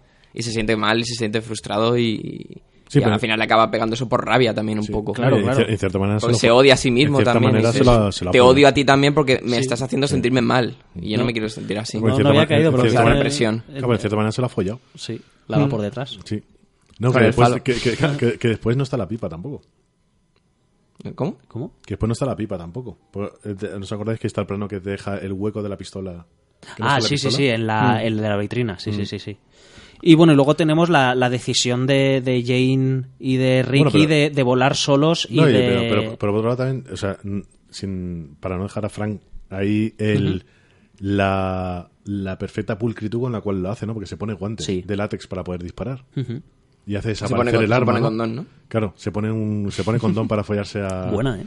Y, y, y entonces tenemos también un poquillo esa, como, esa respuesta americana, ¿no? A la hora de, de cuando algo te saca lo peor, respondes de manera violenta, pero con, con esa, con esa Con cierta pulcritud, de pulcritud. guante para no se sepa tal y el arma Sí, desaparece. pero yo creo que se lo pone por eso, porque en cierta manera se, se pone el, el condón para, para pegarle el, el Sí, no, tiro pero, por detrás. pero ¿no? también, o sea, por, por otro lado, ves que no voy a dejar huella y voy a hacer que desaparezca un arma, ¿no? Sí. Pum. Sí, al final volvemos otra vez a la, Sí. a la imagen, Entonces- ¿no? A, ento- a entonces, las aunque, apariencias. claro, aunque él tenga el rojo de la pasión, ¿sabes? Que, que- que manchando la camiseta, sigue siendo un tío sumamente eh, Metódico, ¿no? consciente y metódico a la hora de, de ejecutar a... Sí, es, es un coronel, entonces tiene, tiene conocimientos suficientes como para si va a hacer algo así al final, aunque sea por rabia y por frustración y por cosas pasionales, al final sí que, sí que tiene ese punto de frialdad, de decir, lo voy a hacer, Y- pero lo voy a hacer claro. para que no me pillen. Sea, No, para y- no- y- ya lo que me faltaba encima. es Y- mucha la, necesidad humana de, de ser consistente contigo mismo y con la imagen que tienes de ti mismo, ¿no? Claro. Eh, que te lleva a hacer Claro, porque lo él, más él- él lo que quiere es seguir enterrando eso Claro. y sigue en- metiéndose en ese, en ese papel de, Claro, de- el- de el militar y de frío. El acto heroico es el de Lester, que es romper con tus cimientos mentales o vitales, ¿no? Para renacer, Vol- mientras que el cobarde es el de el de Frank, que es no asumir No, o aceptar es- es- es quién el- eres es- realmente. Es casi el contrario. No, y- de, Claro, de claro. Lester es totalmente lo contrario. Y, de- y destruir, lo que no entiendes. Eh, exacto. También. Porque, el- sí. el- el- me- la sensación que me dejaba, que, que siempre me ha dejado American Beauty es un poco como la de Easy Rider también, ¿no? Que es el de que tú tienes tu vida, tú buscas tu destino, tú buscas, eh, puedes llegar a la iluminación, pero nunca estás a- eh, nunca controlas lo que puede venir de fuera y destruírtelo, ¿no? Claro. Que es, acordados del final de Easy Rider, tenemos a los dos personajes, ¿no? Cuando vienen los tíos de la, de la furgoneta y acaban con, y acaban con los personajes. No, que es un- ni siquiera es por propia decisión o, o es un acto que devenga de sus propios actos. Es, es algo externo que llega, ¡pum! ¿Sabes? Y también es, para mí es como una, una- una manera de decirte que Estados Unidos, cuando le interesa, se mete en cualquier historia Sí. y te la revienta. Y además, yendo a algo incluso un poco más obvio, pues también un poco el, el- el odio ¿no? que hay en Estados Unidos Sí. hacia, hacia la homosexualidad, ¿no? que al final es, como decías, es miedo. es- Y al final es una campaña para destruir lo que no entiendes en lugar Claro. de, bueno, de, en fin, tratar de De- entenderlo y claro. aceptarlo. Eh, en, el- en lo- en la relación Lester-Angela, apenas hemos hablado de Angela, pero Angela también tiene un, como un despertar, ¿no? Incluso cambia su actitud. De repente pasa de ser la Lolita a cuando está hablando con él en la cocina, está como muy dulce, es- está como una hija realmente, ¿no? Sí, por- pero porque se, se le cae todo ese Claro. antifaz, ¿no? De, de, de, de Sí, en tía. Cuando ya en el momento cuando le dice, no, es que yo soy virgen, ya, No, y ya, se, le, le- se le cae todo Parece incluso que se da cuenta de que no es necesario, porque en el momento anterior, cuando están en plena seducción, es cuando Angela le dice aquello de, de es que pienso que lo peor que puede pasarle a alguien es ser ordinario, ¿no? Es ser uno más. No, y que la ves cómoda frente, a una- eh, frente al reflejo que le da que le da Lester como padre. Sí, ¿no? Porque la ves que ella dice, bueno, Sí, tengo porque, que ir al aseo. Claro, eh, eh, Lester, Lester, claro, se pone el, el, el- este, el traje ¿no? de padre y ella el de hija. sí. que por, por fin totalmente. tiene esa situación Justo. de padre e hija que nunca había tenido y, y ahora por fin lo tiene. le, le muestra preocupación por el sándwich Claro. o por tal. Entonces, como que ella está. Claro, pone lo que decía, ¿no? La mantita por encima. Sí, y por tal. eso te- tiene ella también cierto renacer, ¿no? Te da la sensación de que a lo mejor cuando vuelva al instituto va a dejar de estar en el Claro, esto no. de animadoras Claro, y... claro. Sí, o va, va a dejar esa actitud, ¿no? De, guarrilla o lo que sea. Claro, acuérdate de American Pie, es la más corta de todas. Claro, claro. El universo expandido ahí. claro. Y, y para terminar tenemos eso, tenemos el- la actitud de Jane y de Ricky, ¿no? Que yo creo que la clave es la decisión de volar solos, ¿no? Que es donde vemos sobre todo en el personaje de, de Jane, que es una insegura total, que es cuando cobra la seguridad suficiente para decir, vamos a volar Para y vamos a salir de las prisiones de nuestras familias, ¿no? Que son las que no nos dejan eh, progresar y que al final es la ley de vida, ¿no? O sea, los hijos tienen que salir de casa de sus padres para convertirse Sí, en... pero no, no llega a ser tampoco algo personas. limpio, ¿sabes? Porque son 40.000 pavos hechos a base de droga. Ya, sí, vamos a ver, lo- el tema de la droga... No, pero es que, eh, el, eh, porque no, a ver, no son puro 100%, ninguno de ellos es puro 100%. Claro. No, que va. Claro, que yo. Eh, ella- yo te decía ella- al principio, creo que lo han- está más Porque puesto ella, para ella va a hacer algo. Ella va, el a ver, de la ella autonomía. Se, supone que es menor y también va a salir volando. ¿sabes? Y hay un momento que dice: Mis padres me van a buscar. Y el otro dice: Los míos no. Oh, bien. Hmm. Sí, sí. Lo... Entonces te es, es- es- es recurrente la película. O sea, nadie está limpio en la película. No, nadie está del todo limpio, ¿no? que va. Y, a- y Pero no- ellos, y ellos que quieren empezar de cero, van a empezar de cero de manera lícita. Sí, pero van a cometer sus propios errores. Claro, ese, es Sí, el sí, tema. sí, ellos empiezan de cero, pero empiezan de cero eh, con una base que no es. Entonces te dice eso, ¿no? Que aunque empieces de cero, en esas sociedades que no puedes empezar de cero, a menos que tengas dinero, lamentablemente. Sí, sí. También muy americano también. Muy Claro. americano. Sí, al, No, pues, si no tienes o- dinero prácticamente no eres nada. al No, pues final que- eh, necesitas un negocio, Claro, ¿no? claro, aunque eh, sea tuyo claro, es o que sea en, en el, el momento que ella negocio. dice que lleva desde los 10 años ahorrando para operarse las tetas. Hmm. Las tejas, claro. Que también que ella está también influenciada. por. Hombre, claro, Sí. está to- totalmente influenciada además por la madre y, en fin, por todo, ¿no? Por las tetas. Y, y, bueno, sobre Las todo tetas- eso. las tetas influyen mucho. Revela un- una inseguridad total por la de falta de Frank- patrones. Las tetas de Frank. ¿De Frank? Las tetas de Fran también Ah, influyen coño, mucho en la historia. Claro. Bueno, no sé si hay algo más que, que queráis comentar. Bueno, la película Bueno, se- yo, yo creo que habría que comentar la música, ¿no? Este, Sí, cierto. De Thomas Thomas Newman, Newman. Es un pedazo de score, además de la banda sonora de, de temazos que tiene, que está... Sí. Sí. Pero es una música. temazos aparte- muy americanos, Encaja muy bien. además. en- Sí. en todo Encaja muy bien y aparte es una, es una banda sonora de estas que es... Eh, ¿Cómo podría decirlo? Es como que puedes adaptar a varios, varias situaciones y convertirlas. O sea, Sí. por ejemplo, es una, es una banda sonora que si tú te la pones y vas andando por la calle, todo resulta muy curioso. Mm. Si con cualquier actividad que hagas, si te pones la música de American Beauty, le da como un rollo muy diferente, ¿sabes? Si... No sé, cualquier actividad, ¿sabes? El- Como- eh, tiene- sí. eso- ese tipo de músicas es un poco como también eh, tenía Ray Cooder con, con Paris, Texas, ¿no? Que tenemos eh, eh, esa, esa guitarra y tal. Les dan como una especie eh, de cinematografía, ¿no? A cuando, Sí, que son, son, a actos son ordinarios, son a- acompañamientos son muy buenos. son muy atmosféricas, Sí. ¿no? Mm. Eh, bueno, al margen de, de la calidad musical, eh, eso, Mm. Sí. crean atmósfera, ¿no? Sí, o sea, cortarte las uñas del pie, por ejemplo, con, con la música American Beauty, Sí. tiene un rollo que no tendría normalmente. Lo has hecho, ¿verdad? Por supuesto. Esta mañana. Esta ¿no? mañana. y un par de cosas más. El- pero entra, a- aparte que entra dentro de esas bandas sonoras que han utilizado en un montón de cosas. O sea, el, tú es, es fácilmente distinguible. ¿no? Mm. Claro, Sí. Que es como tenemos desafío total con los partidos de la liga, que es imposible ver desafío total sin esperar la voz de Michael Robinson al principio diciéndote Marte y tal. Y, o por ejemplo, es París, Texas, ¿no? Con eh, Documentos TV. O la, o la ya manida canción de Requiem por un sueño, ¿no? Sí, además es creo que es una banda sonora que es un poco más discreta, no es, o sea, no es tan no es tan de fanfarria, No, no, pero de las no. pero eso de las que lejos de ser- por- es, es difícil, ¿no? Cuando es una banda sonora más discreta que que genere una identidad. Sí, pero, Pero- pero Porque, por tira, ejemplo, la- tira por el. Como, que es muy delicado también la Sí. música, el, el tema este. Sí, eh, te da la Como que lo sensación- trata todo como que muy. Te da la sensación muy de eso, de fragilidad, ¿no? De Porque fragilidad, está, sí. Claro, de todo ese mundo que tiene. Sí, pero a la vez es bonita. Y es... No, no, es, es, es una pasada. La verdad es que merece la pena y invito a la gente que la utilice en actos que no tengan nada que ver con lo que Donde puedas está pensar. la auténtica belleza, ¿no? Claro, En Claro, actos cuando vas al totalmente- aseo. con- Justo, la- en las cosas pequeñas, tú haz cosas que no tengan nada que ver y le pones la música de American Beauty y tiene otro, eh, adopta otro cariz. Podríamos haberla puesto de, de fondo. Seguramente. Bueno, ahora, bueno, ahora la bueno, pondremos. bueno. Ahora mientras estábamos hablando y seguramente habríamos dicho otras cosas. Bueno, la película se llevó cinco Oscars de los gordos, entre ellos película, dirección, guion y fotografía y actor. Y actor. Los Casi que- nada, ¿eh? Los que no son gordos son los que se llevan nuevamente. Y ese año yo, ¿no? como curioso, ese año, cu- ¿cuál se, cuál se llevó la, me- la mejor película? Porque no, no se llevó la mejor No, película. no, película sí se Sí, llevó. sí, Se llevó la película sí. Película, sí. dirección, guion, fotografía y actor. Sí. Y, Y- creo que tenía ocho nominaciones. Sí, está- no Annette- Annette Bening también estaba nominada. otras. Annette que Annette Bening. Bening está genial, ¿eh? Hmm. A mí eh, el, me, me, gusta especialmente Kevin Spacey en esta película. Sí. Me gusta incluso más que, por ejemplo, en Seven. Sí, que sí, es, sí, sí, sí. es- Sí. Y me gusta pensar como que... No, pero Seven no fue la primera ser- peli así que, que le dio más, más renombre. Sí. Sí, ¿verdad? ¿Cuál? La de Seven. Seven, sí, sí, sí. Seven Fue la primera que- a, nivel... Sí, a nivel ya global. gordo, ¿no? Mm. Además fue, fue decisión, creo, de, de Sam Mendes. O sea, él está empeñado en que fuese Kevin Spacey. el Mm. Sí, desde el principio sí. Que después el... Que la... No, no- ¿no os parece que Lester, si hubiera sido mal llevado, hubiera acabado como el de Seven? sí, podría haber Como el sido de Seven. como Podría- el de Seven podría ser- o pod- convertirse podría en ser el, en el de House of Cards. ahora. Podría, claro, Sí, pod- está ahí en, este, en ese Sí. punto intermedio, ¿no? Sí, Sí, está- da un paso porque, para un lado para otro. Claro, tú lo ves y dices, hostia, es que un, un Lester mal llevado, llevado hasta el límite, de repente se convierte en un John Doe, ¿no? Sí, sí, sí. Que es también, que tenemos las críticas Seven, ¿no? De esa, ese anonimato lleno de odio americano, ¿no? Sí, sí, y lo veo eso, que también con el tema de House of Cards, que al final es, pues eso, toda la, la suciedad que hay debajo de la manta de la sociedad norteamericana y todos los malos hilos que se mueven para llegar al Sí. El éxito, americano para llegar ya- a ser el americano por excelencia que es presidente de los Presidente, Estados Unidos. claro.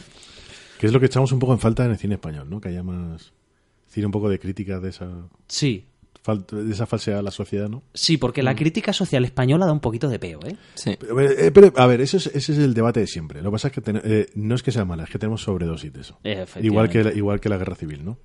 Sí, pero ya, Pero ya nos no gustan están- mucho las tetas. ¿Mm? Eso también tiene...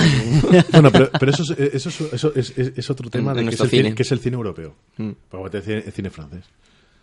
¡Ay, Nadiuska! Bueno, antes de, que, antes, antes de que nos empecemos a desviar y acabemos Sí. hablando de Chicholina, eh, escenas favoritas, escenas odiadas. ¿De quién? ¿De Chicholina? De Chicholina. pues, Eh, a ver, yo escena, la que menos me gusta es, es la... eh, en cierta manera, un momento, no hemos hablado de la iluminación. La iluminación ganó un Oscar y es una pedazo de iluminación. hostia, claro, Aparte que es, eso- una, es una iluminación de cine clásico. bueno, ¿eh? hemos, hemos cine- hablado negro. discretamente con el tema de los colores, pero sí que es verdad que la fotografía Sí, es de Conrad Hall. Y que, o sea, re- eh, cuando antes sacábamos el tema de Sunset Boulevard, recuerda mucho la iluminación de cine negro. Tenemos esos pequeños puntos de luz en las caras, sobre todo de las personas, ¿no? Como para sacarlos de contexto. Sí. Y, y tenemos m- Sobre todo en las planos- en los de, los de interior sobre todo. Las, Sí. di- las divisiones de luz y de sombra, Claro. ¿no? En, en- en el plano Mm. cenital en la cama, que uno está eh, iluminado y el otro no, Claro en las caras. El, que el es- plano este es- que decíais vosotros también de- del Porsche, ¿no? En el que se, que se, se quedan los dos sentados con la iluminación dorada arriba. Ah, sí, sí, sí. No, bueno, tenemos, y tenemos de- muchos juegos de luz, pero que a- el, y aparte tenemos muchísimos de estos de, de venecianas, ¿no? De, de, Sí. Sí. de persianas. Sí, que es también muy de cine, de claro. cine negro, claro. Y que Sí, me- es una forma claro, de, de- Las ventanas de sobre todo también. mucho la que me llama mucho la atención, ¿no? Porque es como una... Tienes después ilumina- iluminaciones muy, muy limpias dentro de la casa, en los ambientes grises, ¿no? La oficina y tal. y después tienes esos pequeños spotlight, ¿no? En las caras muy marcados, ¿no? Que es, eh, ya digo, a mí me recuerda al cine negro. Que me llama mucha atención porque realmente la película eh, lo agradece y te saca de ese realismo un poco, ¿no? De la película. Te, lo, te lo cuenta como un poco a los Sunset Boulevard, ¿no? También tiene algo de cine negro, ¿no? La Sí. narración del personaje, Sí, narrando así Sí, sí mismo también. off. La- voz en off y demás. También tiene algunos elementos de, de- claro, la fe fatal. Sí. Que la, Sí, sí, sí, la- es verdad, tiene tiene muchos elementos- que dice, bueno, si, si hubiera habido un crimen por en medio, que lo hay. Cada vez es un, es un género muy Bueno, hay, norteamericano hay- hay un asesinato. al Hay un final, asesinato, ¿no? Claro. A lo Claro. mejor en American Beauty 2 ya Sí. que es más cine negro. Me gusta la presentación de Ricky cuando está grabando a, a Jane la primera vez, que él está en Mm. la oscuridad y cuando Jane se para, él enciende la luz, ¿no? Que es casi lo que se le enciende para ella, es como un Mm. faro en, en toda la oscuridad en la que está viviendo. Sí. Mm, Sí, buen es una, a nivel técnico la verdad es que es, es una Ah, pasada. es una pasada. Es una pasada y volvemos a lo mismo que con la música, ¿no? Es discreta. Y- y no ha enve- no envejecido sin- mal la peli tampoco. Sin parafernalias ni nada, ¿no? Que Sí. ahí muchas veces es donde está la virtud, ¿no? En conseguir una, una armonía en la que nada destaque por encima de, de lo demás. Y no ha envejecido y- mal la y peli. no Yo, te- la- volviéndola a verla otra vez, no... No, para nada, ¿eh? Sí, No me porque parece- yo, yo tenía preocupación de que el, de los efectos de los pétalos cuando abre eh. Subaru la chaqueta hubieran envejecido mal, ¿sabes? Como ese CGI y tal, y no... en verdad No, no, no. No, No. Está, hay, hay cosas que han envejecido mucho peores. Episodio 2. Eh, escenas favoritas y menos favoritas. A ver, yo la menos favorita... No sé, no sé. En principio ninguna me llama así mucho la atención. La película en general, es una película que a nivel personal no- muchas veces no me apetece verla, no... Pero... Pero como película es innegable que es una película muy equilibrada en, en todos los sentidos y... Yo diría que la Es que por eso, porque muy no hay, no- ¿eh? es claro, porque no hay ninguna secuencia que digas, wow, esta es la... Yo A mí, a mí quizás el, el momento de- del, del, del, del momento tetas de Frank. Sea, cuando se abre la, la esto y entra y, y tienen ese diálogo y ese momento también de inflexión que, que- que lleva al final. Sí. Ese, ese- a lo mejor esa es la secuencia porque es La del, que del men- pers- del la que personaje menos te más... gusta, dices, o la no, no, la que más me gusta. Porque es el momento de, de- de que el, el personaje que parecía más, digamos, menos jodido y tal, sí que se revela como que tiene el problema más gordo de prácticamente todos. Porque es- para mí el personaje de Frank es el más jodido de todos. Sí, es el que el, está más más jod- jodido. el- el- el más jodido y el que peor reacciona ante ese dolor que tiene. Pero esa va a enganchar con la que menos me gusta a mí quizás, que es la un- del beso. Un momento, cerrando el, el, el, el crossover de, con American Pie. Sale, sale el fumado. Sale el chino fumado, el de dos, dos colgados muy fumados. Es uno de los que visita la casa. Joder, Simón, es que tú ves unos hits, tío, que a mí a veces me pillas. No, coño, dos colgados muy fumados. Tiene hasta dos partes. Hay una que pasa en Guantánamo. Pero, el- pero el, el- los, que, los que dicen lo de la madre que me follaría. Sí. MQMF. Claro, eh, esos son los. eh, hay un chino y hay un, y hay un indio, ¿no? Sí. Pues el chino es uno de los que visita la casa. ¡Eh! American Pie. Joder, macho. Crossover ahí, ¿eh? Ya te digo, ¿eh? Sam Mendes lo tiene todo ahí. Lo tiene calculado. Calculado. Ya te digo.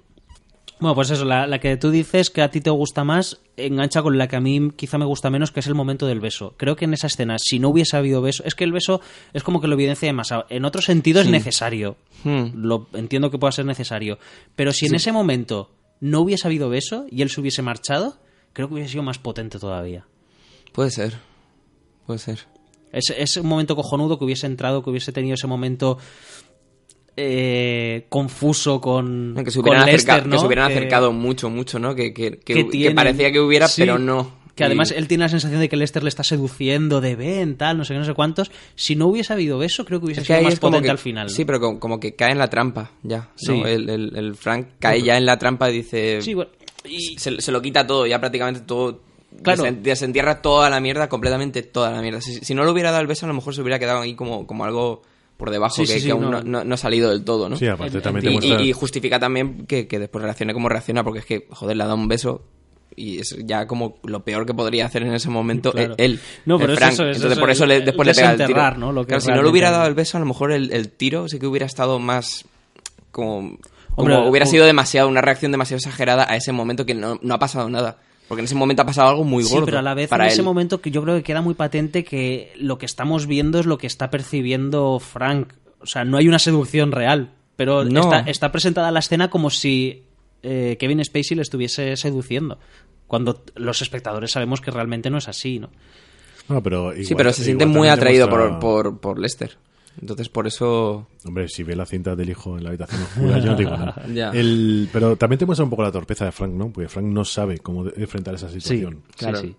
Claro. Sí, ya te digo, es- Nunca, nunca sabe cómo no... Parece que da la sensación de que nunca ha estado en ese... Que- a- hasta a ese aparte- momento. aparte Es de estos esta- detalles de por decir una, ¿eh? Sí. Por decir... eh, No, pero que el, volviendo a los, los reflejos, eh, ¿os acordáis como también lo que dice, ¿no? De que la peña que tiene que esconder algo, limpiar algo, limpian mucho. Tenemos que- el padre siempre está como limpiando el coche, ¿no? ¿Os Hmm. Sí, que se ve el reflejo el tío ahí cuando habla está ahí limpiando el coche. eh, la que menos, o Simón, tú la que más... Eh, yo, la, yo la que más es el momento Menasubar y Lester cuando eh, le pregunta por su hija. A mí se me Sí, ponen, el los, pelos de, a final. mí se me ponen los pelos de punta con esa escena. Es, es la escena que más me gusta. Aparte de la de coge co- coge una coge un, un chubasquero. Yo creo que reflejan realmente las relaciones que hay, ¿no? La pérdida de las relaciones. Él eh, habla con su hija a través de una amiga, porque no, no puede entablar esa conversación con la hija. Y, y la cara como se le ilumina cuando sabe que su hija está enamorada. ¿no? Yo mira que es de los momentos que ese momento Lester, Angela, que se convierte en ese momento padre-hija, no lo recordaba y en cambio me parece que es de los más potentes de la película. tío. Sí, es que para, para mí, yo te digo, es... eh, Sobre todo para, para... Bueno, sí, para los dos. Sí. Iba a decir más para Angela, pero sí que es verdad que para... para... no, pero yo también como espectador... Para Lester es ahí el momento de iluminación casi. No, pero incluso como espectador, a- para mí representa la imposibilidad que tenemos a veces de comu- comunicarnos con otras personas, ¿no? Sí. Sí.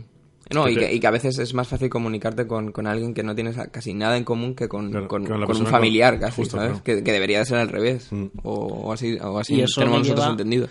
Eso me lleva a mi favorita, que es la de la bolsa, porque es precisamente el momento en el que conoces a alguien con la que con el quien realmente te puedes expresar de forma, vamos, de forma totalmente De- honesta, ¿no? de- O y sea, de- alguien, de forma alguien- libre, ¿sabes? alguien que Claro. entiende tu código y en la que no te sientes incómodo porque le vas a soltar una parrafada y se te va a quedar mirando y te va a decir Sí. que estás idiota, ¿no? Claro. Entonces a mí ese momento me parece brutal eh, por eso y bueno y por la esa sensación de angustia existencial que tiene no con el tema de, de la belleza que Sí, al que- final que- Lester repite dice es que el mundo es muy bello para vivir enfadado ¿no? y, pero al Sí, ¿no? final y, la- la- y a veces la falta de herramientas que nos dan eh, la sociedad para afrontar esa belleza. efectivamente Mm. ¿Sabes? No, no, no nos Sí, preparan no, para no, esto. no, no nos educan a, a- comprender ni Justo, a... no nos educan a... Nos dan... Nos la, muestra, nos la muestran, pero no, Sí. no, no exploramos más allá de lo Nos- que puede nos- significar nos- y claro, lo que es- significa para nosotros Es también. justo, no, no- nos venden, eh, que también ahora es curioso pensándolo, que claro, eh, Lester también trabaja en publicidad, ¿no? Que es vender Sí. cosas ficticias, ¿no? vender una imagen ¿no? Vender una imagen Claro, es también. que no- no- a nosotros nos venden cosas materiales como que es lo bonito la- de, la, de la vida, Claro. ¿no? Cuando es otra cosa. Cuando realmente es que no. nos, no, nos han, no nos han educado.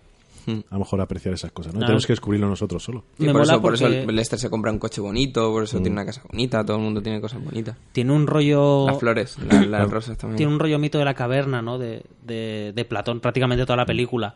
Pero en, en este momento de Ricky es como él es como el que entiende esa belleza, esa pureza en muchos sentidos, ¿no? Pero claro, dice, ¿y ahora cómo se lo explico yo a toda esta gente? Hmm. Y Que pare- que joder, parece como que, que todos prácticamente al final de la película se iluminan, pero Ricky parece que ya está iluminado. Sí, sí, ¿no? Ri- Ricky está Ricky iluminado desde el iluminado completamente y es y, y- y como que no, Sí, pero- no se- no sabe, está rodeado de gente que, que no está en su misma en su misma onda y no está iluminado. Sí, pero Ricky mejor de- como, como Ángela o como, o sea, como Ángela, no, como Caroline o como Lester, sigue vendiendo un producto que hace que la gente llegue un poquito a esa espiritualidad. O sea, él no deja Sí, vende, Sí, sí, vende marihuana. sí. Sí, vende marihuana para la gente para tener esa, esa- ese poquito de libertad fuera de su de Mm. su asquerosa y mísera vida, ¿no? En cierto sentido, sí. No, y, Claro, y- lo había y- también, y ta- y- y también es un poco reafirma- un poco hipócrita también porque le vende a la gente Un algo poquito para de felicidad. Sí, felicidad, felicidad Sí. ficticia, Sí. ¿no? O le da a la gente lo que necesita para su propio beneficio. Sí, sí, O sea, no- justo, no, o sea, no- él- no está ayudando de una manera buena el, el- el iluminar a la gente, no está iluminando a la gente, Claro, está claro. fingiendo o vendiendo algo que, que cree hacer a- pensar a la gente que se está iluminando y no es así. Sí, sí, completamente. Yo ya he dicho la favorita y la odiada. Vosotros creo que tú me quedas la que menos te gusta y tú también. Es que no, sé, cu- no, no sabría cuál. Venga, para esta película os doy palomita, no hace falta que me lo digáis. No, en principio ya te digo, a mí la película no es una película que me apetezca ver nuevamente, pero, pero mm, puedo, puedo decir que a nivel, a nivel de lenguaje de cine y a nivel de interpretación y la historia y tal, no podría encontrarle nada Lo cual, lo cual es algo que, Lo- que vamos a decir, ¿no? Que muchas veces cuando se habla de cine se tiende a criticar una película porque no te ha gustado, pero el hecho de que no te guste una película no quiere decir que no Claro. tengas la capacidad de, de Justo. valorar sus Yo- claro, virtudes justo, o sus yo- yo lo he defectos. lo he dicho desde el principio. O sea, a mí, a, a nivel personal, no es una película que me, que me atraiga. No es una película que dijera, "Va, me apetece, voy a ver American Beauty y tal. Pero eh, hay que reconocerle lo que es. Claro. Eh, entrar en una crítica descarnada por el hecho de que no te guste, a unas sabiendas de que es una buena película, eso es ser un hater. Así que, Simón, toda es- todo este programa ha sido tu American Beauty Claro. para demostrar a los demás que realmente no eres un hater, ¿te has dado cuenta? ¿Te sientes más iluminado? ¿no? Estoy, estoy- estoy esperando, estoy esperando el momento que Rafita saque la pistola. Que te dé por que- detrás. Que no es nabo. Claro. ponte- se está poniendo los guantes ya. Claro, y me haga sangrar. Contra la pared. Bueno, señores, si no tenéis nada que decir, yo creo que lo podemos dejar aquí. Ya estamos. Muy bien. Sí. Hemos cumplido. Invitar a la gente que vea la película, por favor. Por supuesto, sobre que deje todo, comentarios. Sobre todo los que la vieron en su día y no Que la vuelvan a ver, sí. pues que la vuelvan a ver. Porque ¿no? a mí, personalmente, volver a verla sí que me ha, me ha sentado bien. Recordad que podéis también seguir el trabajo de Alex en I Am Jagger, Sí. en arroba soy, Ya- ¿soy Jagger o yo soy Jagger? Eh, yo soy Jagger. Yo soy Jagger. y Sí, que ahora, de, hecho, Facebook, ¿no? tenemos bombazo porque tenemos la posibilidad de entrevistar a Joan Chen, que es una de, ¿Qué las, prota- dices? sí, Sí. una de las protagonistas de la película original que, que originó el deporte. ¿Joan Chen no es la de Twin Peaks? Sí. Sí. Y la que sa- sale ahora en Marco Polo. creo. Anda. Hmm. Ole, bombazo, pues ya sabéis, para estar Claro. al Bueno, tanto es- del, es- es del la proyecto. ju- junto a Roger Howard de la película. Sí, sí. De hecho, si ya nosotros ta- tal, cual lo vemos, si, si cae ella, ya va, va a caer los demás. Coño, si lográis enganchar a Roger Howard, tío. Es complicado, ¿eh? Lo estoy Ya. intentando, pero es que es- es- es- no... Sí, creo sí. que- No, que te- la- te- que- tengo que- entendido que es un especialito, ¿eh? Sí, sí. Sí, tiene pinta un poco, sí, porque ya le Porque- hemos mandado varios mensajes a su agente y tal, y como que ya se lo haré mandar y no, no ha vuelto a contestar nunca más a la gente. Parece que ha dicho, paso. De hecho, por uno de los avatares de la vida, yo conozco un primo suyo ¿Sí? y me dijo precisamente eso, que en el momento que lo petó con Blade Runner, ¿no? Y empezó a irse Sí. a Estados Unidos y demás, que ya se puso un poco especialito y que incluso No en las sé. reuniones familiares alargaba su, su presencia. Sí. Vaya. Sí. No sé, lo, lo intentaremos, pero sí que Joan Chen sí que tenemos la posibilidad, ya falta entonces- coordinar entonces ya fechas. tenéis a Donofrio, a Donofrio Chen. ya en, en- en- hubo un momento que sí que le interesaba y me dijo que sí que hablaba con el agente lo que pasa es que intentamos ponernos en contacto con el agente pero el agente no, no tenía tiempo para hablar con nosotros tal lo típico de agentes supongo Ya. de Hollywood no porque este tío es que no para el Vincent Donofrio está de, de, Y de aquí además para allá. ahora. Mejor Claro. ahora con Daredevil está... Claro, desde Devil ahora ha hecho los siete magníficos está haciendo la serie esta de Oz está haciendo más cosas y, y, bueno en algún momento caerá Hay que seguir intentándolo. Seguro, seguro. Si, si cae uno, cae el siguiente. Y aparte En- siempre está muy atento a las redes sociales y siempre le da me gusta Ah, de vez en cuando a las noticias que ponemos en, en Twitter y demás. Y o sea que tarde o temprano va a caer. En Facebook eh, tenéis mucha actividad, ¿cómo os podían encontrar? Pues en, en Facebook, si buscan I am Jagger eh, en inglés, eh, le va a salir la página del proyecto. Ahora mismo no estamos subiendo mucho material porque estamos ahora empezando el, el proceso de postproducción, a falta de ir a, a- en septiembre a Alemania. Pero sí que pueden ir viendo pues fotos. Ahora, ahora estoy subiendo muchas fotos de, de- que hemos hecho durante los rodajes, los viajes y tal. Y, y la última noticia es esta, la de la de Joan Chen. Y lo el próximo que haremos, creo que el próximo tráiler es en mayo, el 21 de mayo, que vamos a intentar tener una pequeña entrevista con antes de- del, del segundo tráiler eh, con, con Chen y quién, quién sabe si alguien más. A lo mejor de repente empiezan a venirnos todos... Porque sí que el, el del Roy Lindo, que es el otro protagonista también, es muy amigo de Joan Chen y de, de David Webb. De hecho, las, las comidas de, de estas de Acción de Gracias las hacen todos en casa de David Webb, los Qué dos. bueno. Y entonces sí que tienen el, el, el, el tráiler, ya lo vio, Joan Chen le vio el tráiler, le gustó mucho. Eh, aún no tiene noticias de- del, del Roy Lindo este, pero supongo que también le gustará. Y si se apunta a Joan Chen, supongo que él también. Joder, y qué ya si grande. tienes esos dos y más Vincent Donofrio, que sí que le interesaba, el único que parece que es muy difícil de conseguir es al, al Al Ruger Hauer. Pero porque a lo mejor el tío dice, ya paso, ¿sabes? Y no, no, no me interesa meterme en un proyecto así. No lo sé. Bueno, Pero quién sabe. hay que ir Paso subiendo, a paso, subiendo paso un a paso, escaloncito claro, paso a paso, otro, ¿no? porque conseguir a toda esta gente... Que luego al final será de, oye, se apuntan todos y yo no voy a ir. ¿qué? Claro, es que, que a lo mejor pasa eso, que, que, que a lo mejor le mando un mensaje a Ruger Hauer este y han dicho, mira, est- estos tres, Vincent Donofrio, Johansen y, y- y Lindo, han dicho que sí. Dime tú que sí también. Que sé, aunque, aunque te grabes con el móvil diciendo Claro. cualquier chorrada, eso me vale, ¿sabes? No hace falta que te haga una entrevista.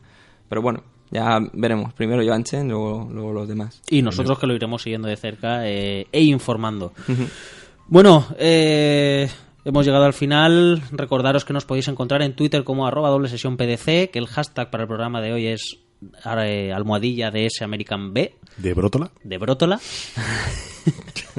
que nos podéis encontrar en Facebook como doble sesión podcast y escribirnos a doble sesión podcast arroba gmail.com. Señores, como siempre un placer, un placer que hayas Igualmente. repetido, Alex. Eh, sabes Ojalá que pueda venir más, porque- Cuando quieras, tienes un micro a tu disposición. La próxima el, era... Ya veremos. ba- ba- ¿Banda aparte o no? No, ¿No? puede que sea... eh, ¿Ya vas a empezar con tus cambios de último? Batman contra Superman. No, coño, es que se me ha olvidado el título. Ah. Sí, y tengo el póster delante, lo estoy leyendo en francés. Al final de la escapada. Al final de la escapada, Que no me vale, salía- vale. sí, estaba alargándolo todo por eso, porque no me salía el título. Eres, un- eres un Roger Howard. Soy un Roger Howard. bueno, hasta entonces nos podéis escuchar tanto en iTunes como iVoox y si entráis en iTunes y no descargáis desde iTunes y le dedicáis unos segunditos a dejarnos alguna estrellita, alguna reseña, os lo agradeceremos Comentarios, eternamente. Y comentarios siempre, porque además, como habéis visto, eh, las preguntas que nos hacéis, los comentarios que nos hacéis, los traemos a la mesa y, y nos encanta, ¿no? Y como ha ocurrido con lo de, por ejemplo, lo de la homosexualidad del personaje de Frank, que es algo que a mí no se me había planteado y estas, estas cosas, estas preguntas hacen que pues que veamos las pelis de otra forma. ¿no? Es la esencia de doble sesión. Sí. Sí. Pues señores, hasta la próxima. Venga, Adiós, hasta luego. Marta. Marta. Marta.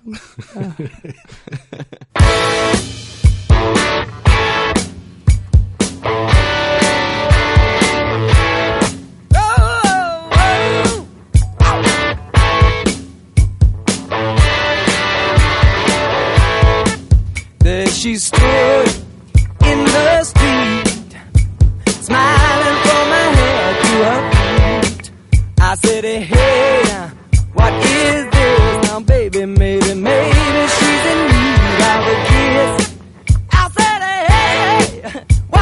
name, baby? Maybe we can see things the same. Now, don't you wait, oh, hesitate. Let's move before they raise the parking